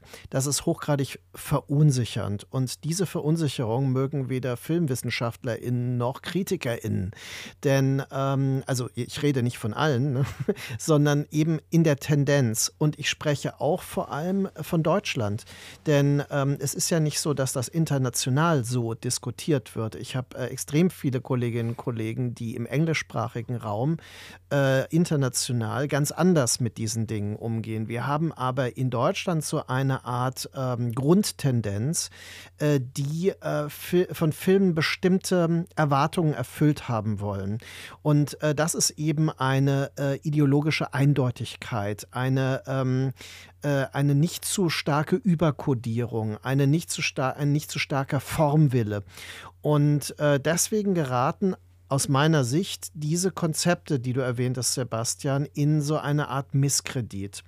Und ähm, die Art und Weise, wie wir das jetzt aufgeschlüsselt haben in den vergangenen zwei Stunden, äh, was ja auch nur bestimmte Teile abdecken konnte, wie wir uns ja alle einig sind, Total. aber Tendenzen. Also wir, ich denke, es ist vielleicht eine Inspiration, diese Sachen anders und neu zu sehen, ja, und wiederholt zu sehen mit einem Gewinn ähm, weil wir ja äh, das zugelassen haben, weil wir ähm, gesagt haben, äh, ein Regisseur, der ähm, das muss man vielleicht auch noch mal dazu erwähnen, der zu, äh, vor jedem Film zu äh, Alejandro Jodorowsky nach Paris fährt, um sich Tarotkarten legen zu lassen, ähm, nimmt diese Dinge schon ernst. Das ist nicht äh, irgendwie ein, ein, reines Spielelement bei ihm, aber er nimmt das genauso ernst, wie wenn er ähm, Polizisten in ähm, äh, Too Old to Die Young ähm, Faschismus skandieren lässt als Selbstverständnis. Und ähm, diese Mischung ist etwas, was, glaube ich, irritiert, weil sie konträr zu Dingen steht, die eben in ihrer Eindeutigkeit geschätzt werden, weil es offenbar eine Idee des Richtigen und des Falschen gibt. Und jede Durchbrechung dieser ähm, Ideen ähm, sorgt für eine, eine, Form von Misstrauen und Ablehnung. Und das, es ist methodisch, es ist formal zu sehen, es ist eben auch politisch zu sehen. Aber gibt es nicht auch ein Argument, dass man sagen könnte, gerade in der Filmkritik, es fehlt auch die Zeit, also jemanden wie Refen so auseinanderzunehmen? Ähm, so, man bekommt jetzt von Too Old to Die Young nur zwei Episoden. Ich weiß, ich war damals in der Cinema-Redaktion. Ich habe da auch nur die 1 bis 5 bekommen und habe dann gesagt, ich schreibe dann äh, nicht drüber. Oder ich lege zumindest offen, dass ich nur bis zu der Episode gesehen habe. Ähm, das wurde ja auch nicht überall gemacht. Äh, äh, und die Texte, die da rausgekommen sind, sprechen teilweise Bände, dass eben gewisse Dinge nicht äh, einfach verschwiegen werden, weil sie nicht gewusst wurden. Ähm, es fehlt auch schlichtweg die Zeit. Also das heißt, wir, wir sind gewo daran gewöhnt, bestimmte dramaturgische Muster zu lesen. Ähm, die, die Serie ist äh, sehr, sehr psychologisierend. Also es werden ähm, sowohl bei Amazon als auch bei Netflix, als auch bei egal welcher, es, es, folgt einer ganz bestimmten Dramaturgie, es wird immer tiefer, es wird immer psychologischer, die Figuren sprechen quasi das Innerste aus. Und da ist natürlich so eine Serie wie die von Reven oder auch schon äh, Twin Peaks ähm, The Return, eine Serie, die ja glaube ich, nur wegen des Nimbuses von David Lynch besser wegkam, weil wirklich tiefgehend besprochen wurde sie eigentlich auch nur ähm, äh, in Amerika, wenn sich irgendwelche YouTuber die Mühe gemacht haben, 24 Stunden äh, Folgen aufzunehmen und jede kleine Spur zu verfolgen, ähm, weil da, glaube ich, auch immer mitschwingt, was soll das? Das ist ja eine Privatmythologie, die hier geführt wird. In Wirklichkeit haben wir es aber mit Künstlern zu tun, weil man könnte genauso gut sagen, ähm, Thomas Mann und, und alle großen Großkünstler haben auch nichts anderes gemacht, als, als ihre eigene Mythologie in, in Romanform zu gießen. Ähm, und eine gewisse Linse zu bauen, durch die wir auf die Welt gucken können. Aber plötzlich hören wir damit auf, das ernst zu nehmen und, und schieben es so weg und, und äh, kommen mit so albernen Ideen wie Style over Substance. Ich würde ja immer gerne, oder das ist so meine Formel, für mich ist Style Substance. Ähm, das heißt nicht, dass alles nur Style ist, aber in einer gewissen Art und Weise ist alles Style, weil es muss ja erst eine Form haben, damit ich es wahrnehmen kann. Also Inhalt ist immer auch Style. Ähm, aber man kommt da, man hat echt Probleme damit, äh, weit zu kommen. Vielleicht kommt man auch immer zu dem, zu dieser komischen Floskel Style over Substance dann, wenn man keine anderen Worte dafür findet, vielleicht auch einfach an Mangel an Wissen, an mangelnden Kenntnis, dass, dass häufig diese Filme, denen man diese Style over Substance Floskel zuweist, eben sehr selbstreflexive Filme sind im Sinne von, hier denkt der Film über das Filmische an sich nach. Und er macht, diese Filme machen häufig Dinge, die eben der konventionelle Film nicht machen. Und ich finde es bei Reven sehr auffällig, wie wie sehr er das Filmische des Films durch andere Medien auch liest. Also so gerade der, der Anfang, Pusher, Bleeder etc. war, da der ja sehr mit dem, mit so einem dokumentarischen Realismus, der nicht einfach nur eine Methode ist, sondern ja auch häufig von vielen ja auch im Gegensatz zum Kino fast, also zum Spielfilm betrachtet wird, dann vielleicht äh, ähm, Too Old to Die Young, der vor allem über das gemalte Bild viel nachdenkt. Wir hatten gerade schon die Eröffnungsszene, diese Wandbilder. Wir haben immer wieder die Gemälde der Mutter, vor allem die der Mutter. Ähm, wir haben The Neon Demon, vor allem das Verhältnis von Film zu Fotografie. Ähm, und jedes Mal in diesem Film oder in diesen Serien wirkt so, als, als würde Reven zumindest versuchen, auf seine eigene, äh, auf seine eigene Art ähm, zu zeigen, was denn der Film anderes kann als diese anderen Medien, mit denen er sich auseinandersetzt. Und dass er dann dabei auch einfach ganz fundamental wird im Sinne von, ja, der Film ist halt auch für viele einfach ganz einfach Bewegung und Zeit. Und dann brauche ich keine, keine Ausformulierungen von, wie du gerade schon gesagt hast, Sebastian, von psychologischen Tiefendekors. Ich, ich brauche kein, kein Smalltalk in einer Verkehrskontrolle, sondern ich streiche alles weg, was ich ansonsten konventionell drin hätte in einem Drehbuch. Ich kehre vielleicht auch all das, was ich in anderen Filmen nicht ausspreche oder nicht zeige, an die Oberfläche, mache es zum Inhalt und bin auf einmal mit, mit einer Form von Film konfrontiert, die einerseits erstmal so furchtbar attraktiv und, und anziehend wirkt, durch seine Farben, äh, durch die Musik, durch diese schönen Körper und Gesichter. Und andererseits bin ich maximal davon entfremdet. Also in dem Sinne finde ich jetzt Reven halt einfach wirklich ein, ein, typischer moderner Künstler. Wir könnten doch an der Stelle ähm, vielleicht, weil wir jetzt auch schon zwei Stunden reden, ähm, den Sack zuschnüren. Das heißt nicht, dass äh, äh, keiner mehr zu Wort kommt, sondern äh, eine letzte Runde wollte ich noch starten. Aber um das, was Benny gesagt hat, äh, das ist so, geht so fundamental und ist so eine Affirmierung von der Ästhetik von Refen, dass man es vielleicht äh, so zusammenschnüren kann, dass man mit Refen, mit diesem streitbaren Filmemacher, den wir vier ja alle gut finden, äh, eine, eine gewisse Form des Films überhaupt erst sehen kann oder lernen kann zu sehen. Ähm, mit dieser äh, gewissen Provokation würde ich gerne rausgehen. Allerdings äh, nicht äh, ohne über eine Sache zu sprechen. Mal eine ganz schnelle Runde noch am Ende. Wir haben nämlich ein, über eine Sache nicht gesprochen, über die Jens ja unbedingt sprechen wollte, nämlich über die Augen mhm. und über das Sehen, weil wir jetzt auf, mit dem Sehen schließen ähm, was glaubt ihr, haben die Augen bei Refen? Was für eine Rolle spielen die Augen bei Refen? Oder was verbindet ihr mit den Augen bei Refen? Ihr habt völlige Freiheit, aber haltet euch knapp. Ich würde einfach mal interessieren, was dabei rauskommt, wenn man einfach mal ähm, Freestyle über ein, über ein Symbol oder über eine Metapher ähm, wenn wir zu viert Variationen zusammenführen. Wer will beginnen? Jens hat es hineingeworfen, Jens beginnt. Was ist das Auge bei Refen oder was verbindest du mit dem Auge bei Refen? Mm, ach, da gibt es auf jeden Fall ganz viele Antworten drauf, würde ich sagen. Äh, das Auge zieht sich durch alle Filme durch. Man könnte das jetzt nochmal aufdröseln. Es wird teilweise gegessen, es wird rausgestochen. Und äh, wie ich jetzt öfter schon gesagt habe, Refen ist ein, sagt selber, er ist ein äh, ein Bildmensch und ein Fetischist und für mich ist das Auge sozusagen immer das Moment, auch äh, über das Sehen nachzudenken und das spielt bei ihm eine große Rolle. Leute stehen auf Theaterbühnen, so wie Bronson.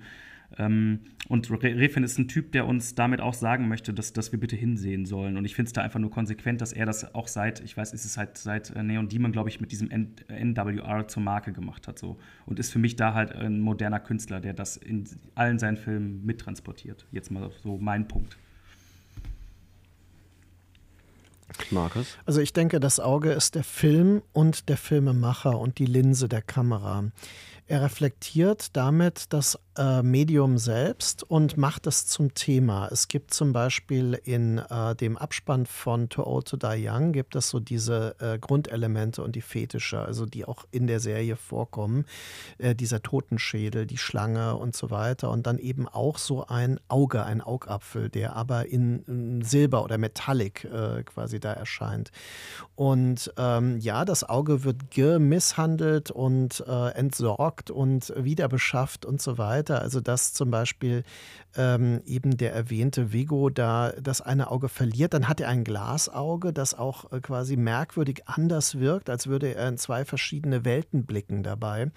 Und das sind ja natürlich auch die beiden Welten, mit denen wir es zu tun haben, nämlich die Welt des Films, die und oder der Serie, die uns vorgeführt wird, und die Welt, in der wir selbst leben.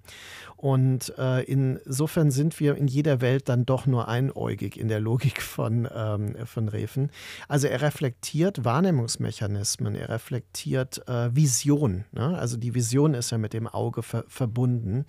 Und äh, Vision du Monde ist natürlich eines der Grundelemente des äh, Autorenfilms, des Auteurs. Und genau das sehe ich hier auch.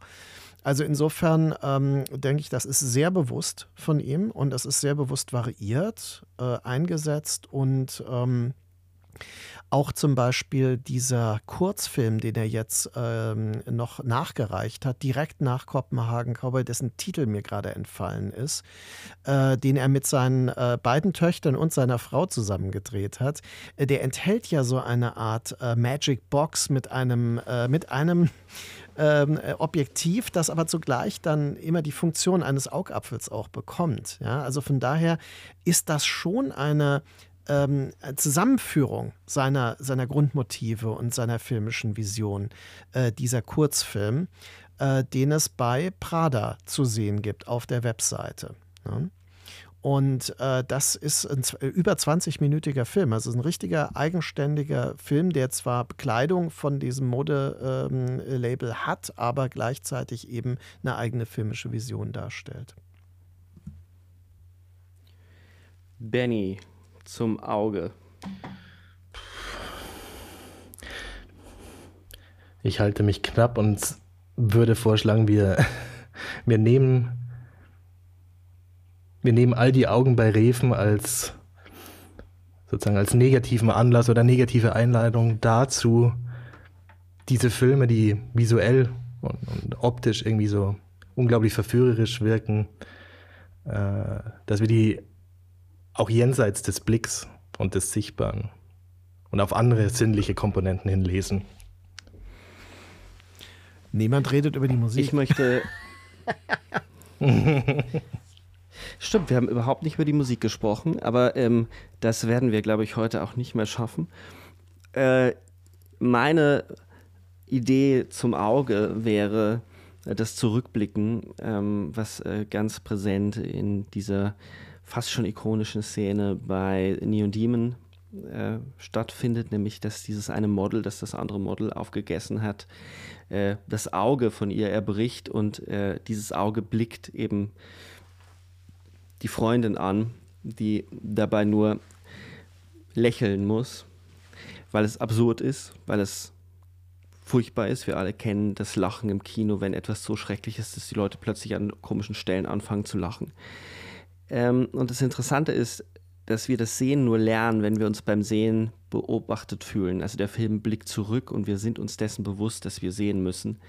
Ähm, das heißt reflektieren. Also es ist ein reflektiertes Sehen. Der Film blickt zurück und macht sich gleichzeitig immer so ein bisschen auch über uns lustig. Das gehört bei Refen dazu. Und ähm, es ist äh, interessanterweise auch eine meiner Lieblingsszenen bei Refen. Ich habe im Kino schon laut gelacht. Ähm, ich, es waren, glaube ich, nur fünf Leute in dem Film. Aber es ist eine meiner Lieblingsszenen. Das erbrochene Auge. Vor einer Tapete Damit, von Hakenkreuzen übrigens. Mhm. Mhm. Stimmt, da hast du mich drauf aufmerksam gemacht. Äh, die Tapeten, das, das, zieht sich auch durch. Die Faschisten ziehen sich auch durch. Meine Güte, von einem, äh, von einem Motiv zum nächsten, wir könnten ewig so weitermachen, ähm, ist aber weniger sinnvoll, äh, weil dann hört die Folge keiner. Ich glaube, fünf Stunden über Refen, das hält dann keiner durch. Wir auch nicht. An dieser Stelle sei euch allen gedankt dass wir es nicht schaffen, äh, Refen zu dekodieren. Das äh, war uns äh, auch klar. Darum geht es auch nicht. Es geht darum, Fährten, Spuren und äh, Augäpfel in die Filme hineinzulegen, äh, die genauer zu gucken. Und das hat mir eine wahnsinnig große Freude gemacht. Äh, mit dir, Markus, sowieso immer. Mit dir, Benny, ab jetzt auch sehr oft und so oft wie möglich in unterschiedlichen Formaten. Und vielen, vielen Dank Jens, dass du äh, dabei warst heute äh, und sicherlich nicht zum letzten Mal. Äh, das Debüt, was auch immer das bedeuten mag, so großartig ist es. Also, das will ich jetzt nicht über, überbewerten. Hat mir wahnsinnig viel Würde Spaß gemacht. auch- ja. Und, und übrigens, übrigens zum ersten Mal, dass wir zu viert Ja. äh, eine Folge Äh, ich hatte ein bisschen äh, Angst davor, weil ich mir dachte, wow, äh, vier Egos in einem äh, in einer Sitzung und dann über einen Regisseur, der ein noch größeres Ego als wir alle zusammen hat. Aber interessant ist, ähm, ja, also ich habe das als sehr angenehm und als sehr sehr gut sich ergänzend empfunden und sehr respektvoll. Ich äh, mir hat das sehr viel Spaß gemacht. Ich möchte jetzt schamlos noch ein PS hinterher schicken. Und zwar, das eine ist, ich habe tatsächlich in einem Gratis-Bücherschrank eine Miss Marple-Box gefunden, wo die Folge von Nicolas Winding Refn namens Nemesis drin war. Es gibt die auf Deutsch in dieser Box. Äh, Agatha Christie's Miss Marple heißt diese Serie, 2007 entstanden. Und äh, für alle Leute, die äh, sagen, oh, Refen wäre ja richtig gut, wenn er mal ein, ein fremdes Drehbuch verfilmen würde, dann hätte er mal ein gescheites Skript. Ja? Das ist äh, überhaupt nicht meine Meinung, überhaupt nicht. Ich halte äh, ohnehin Drehbücher äh, für überschätzt, aber darüber können wir gerne nochmal streiten. Äh, es ist so, dass er dort ein anderes Skript natürlich verfilmt hat. Und man sieht, wie er tatsächlich viele Dinge da äh, einbringen kann. Ja? Es lohnt sich, das mal anzusehen. Das sieht aus wie eine Giallo-Verfilmung eines äh, Agatha Christie-Romans. Aber es ist natürlich ähm, äh, rudimentär und hybrid. Ne? Also äh, das würde dabei rauskommen. Eine Hyb ein hybrider Film, ja? der ihn nur in Spuren dann ähm, zum Teil enthält.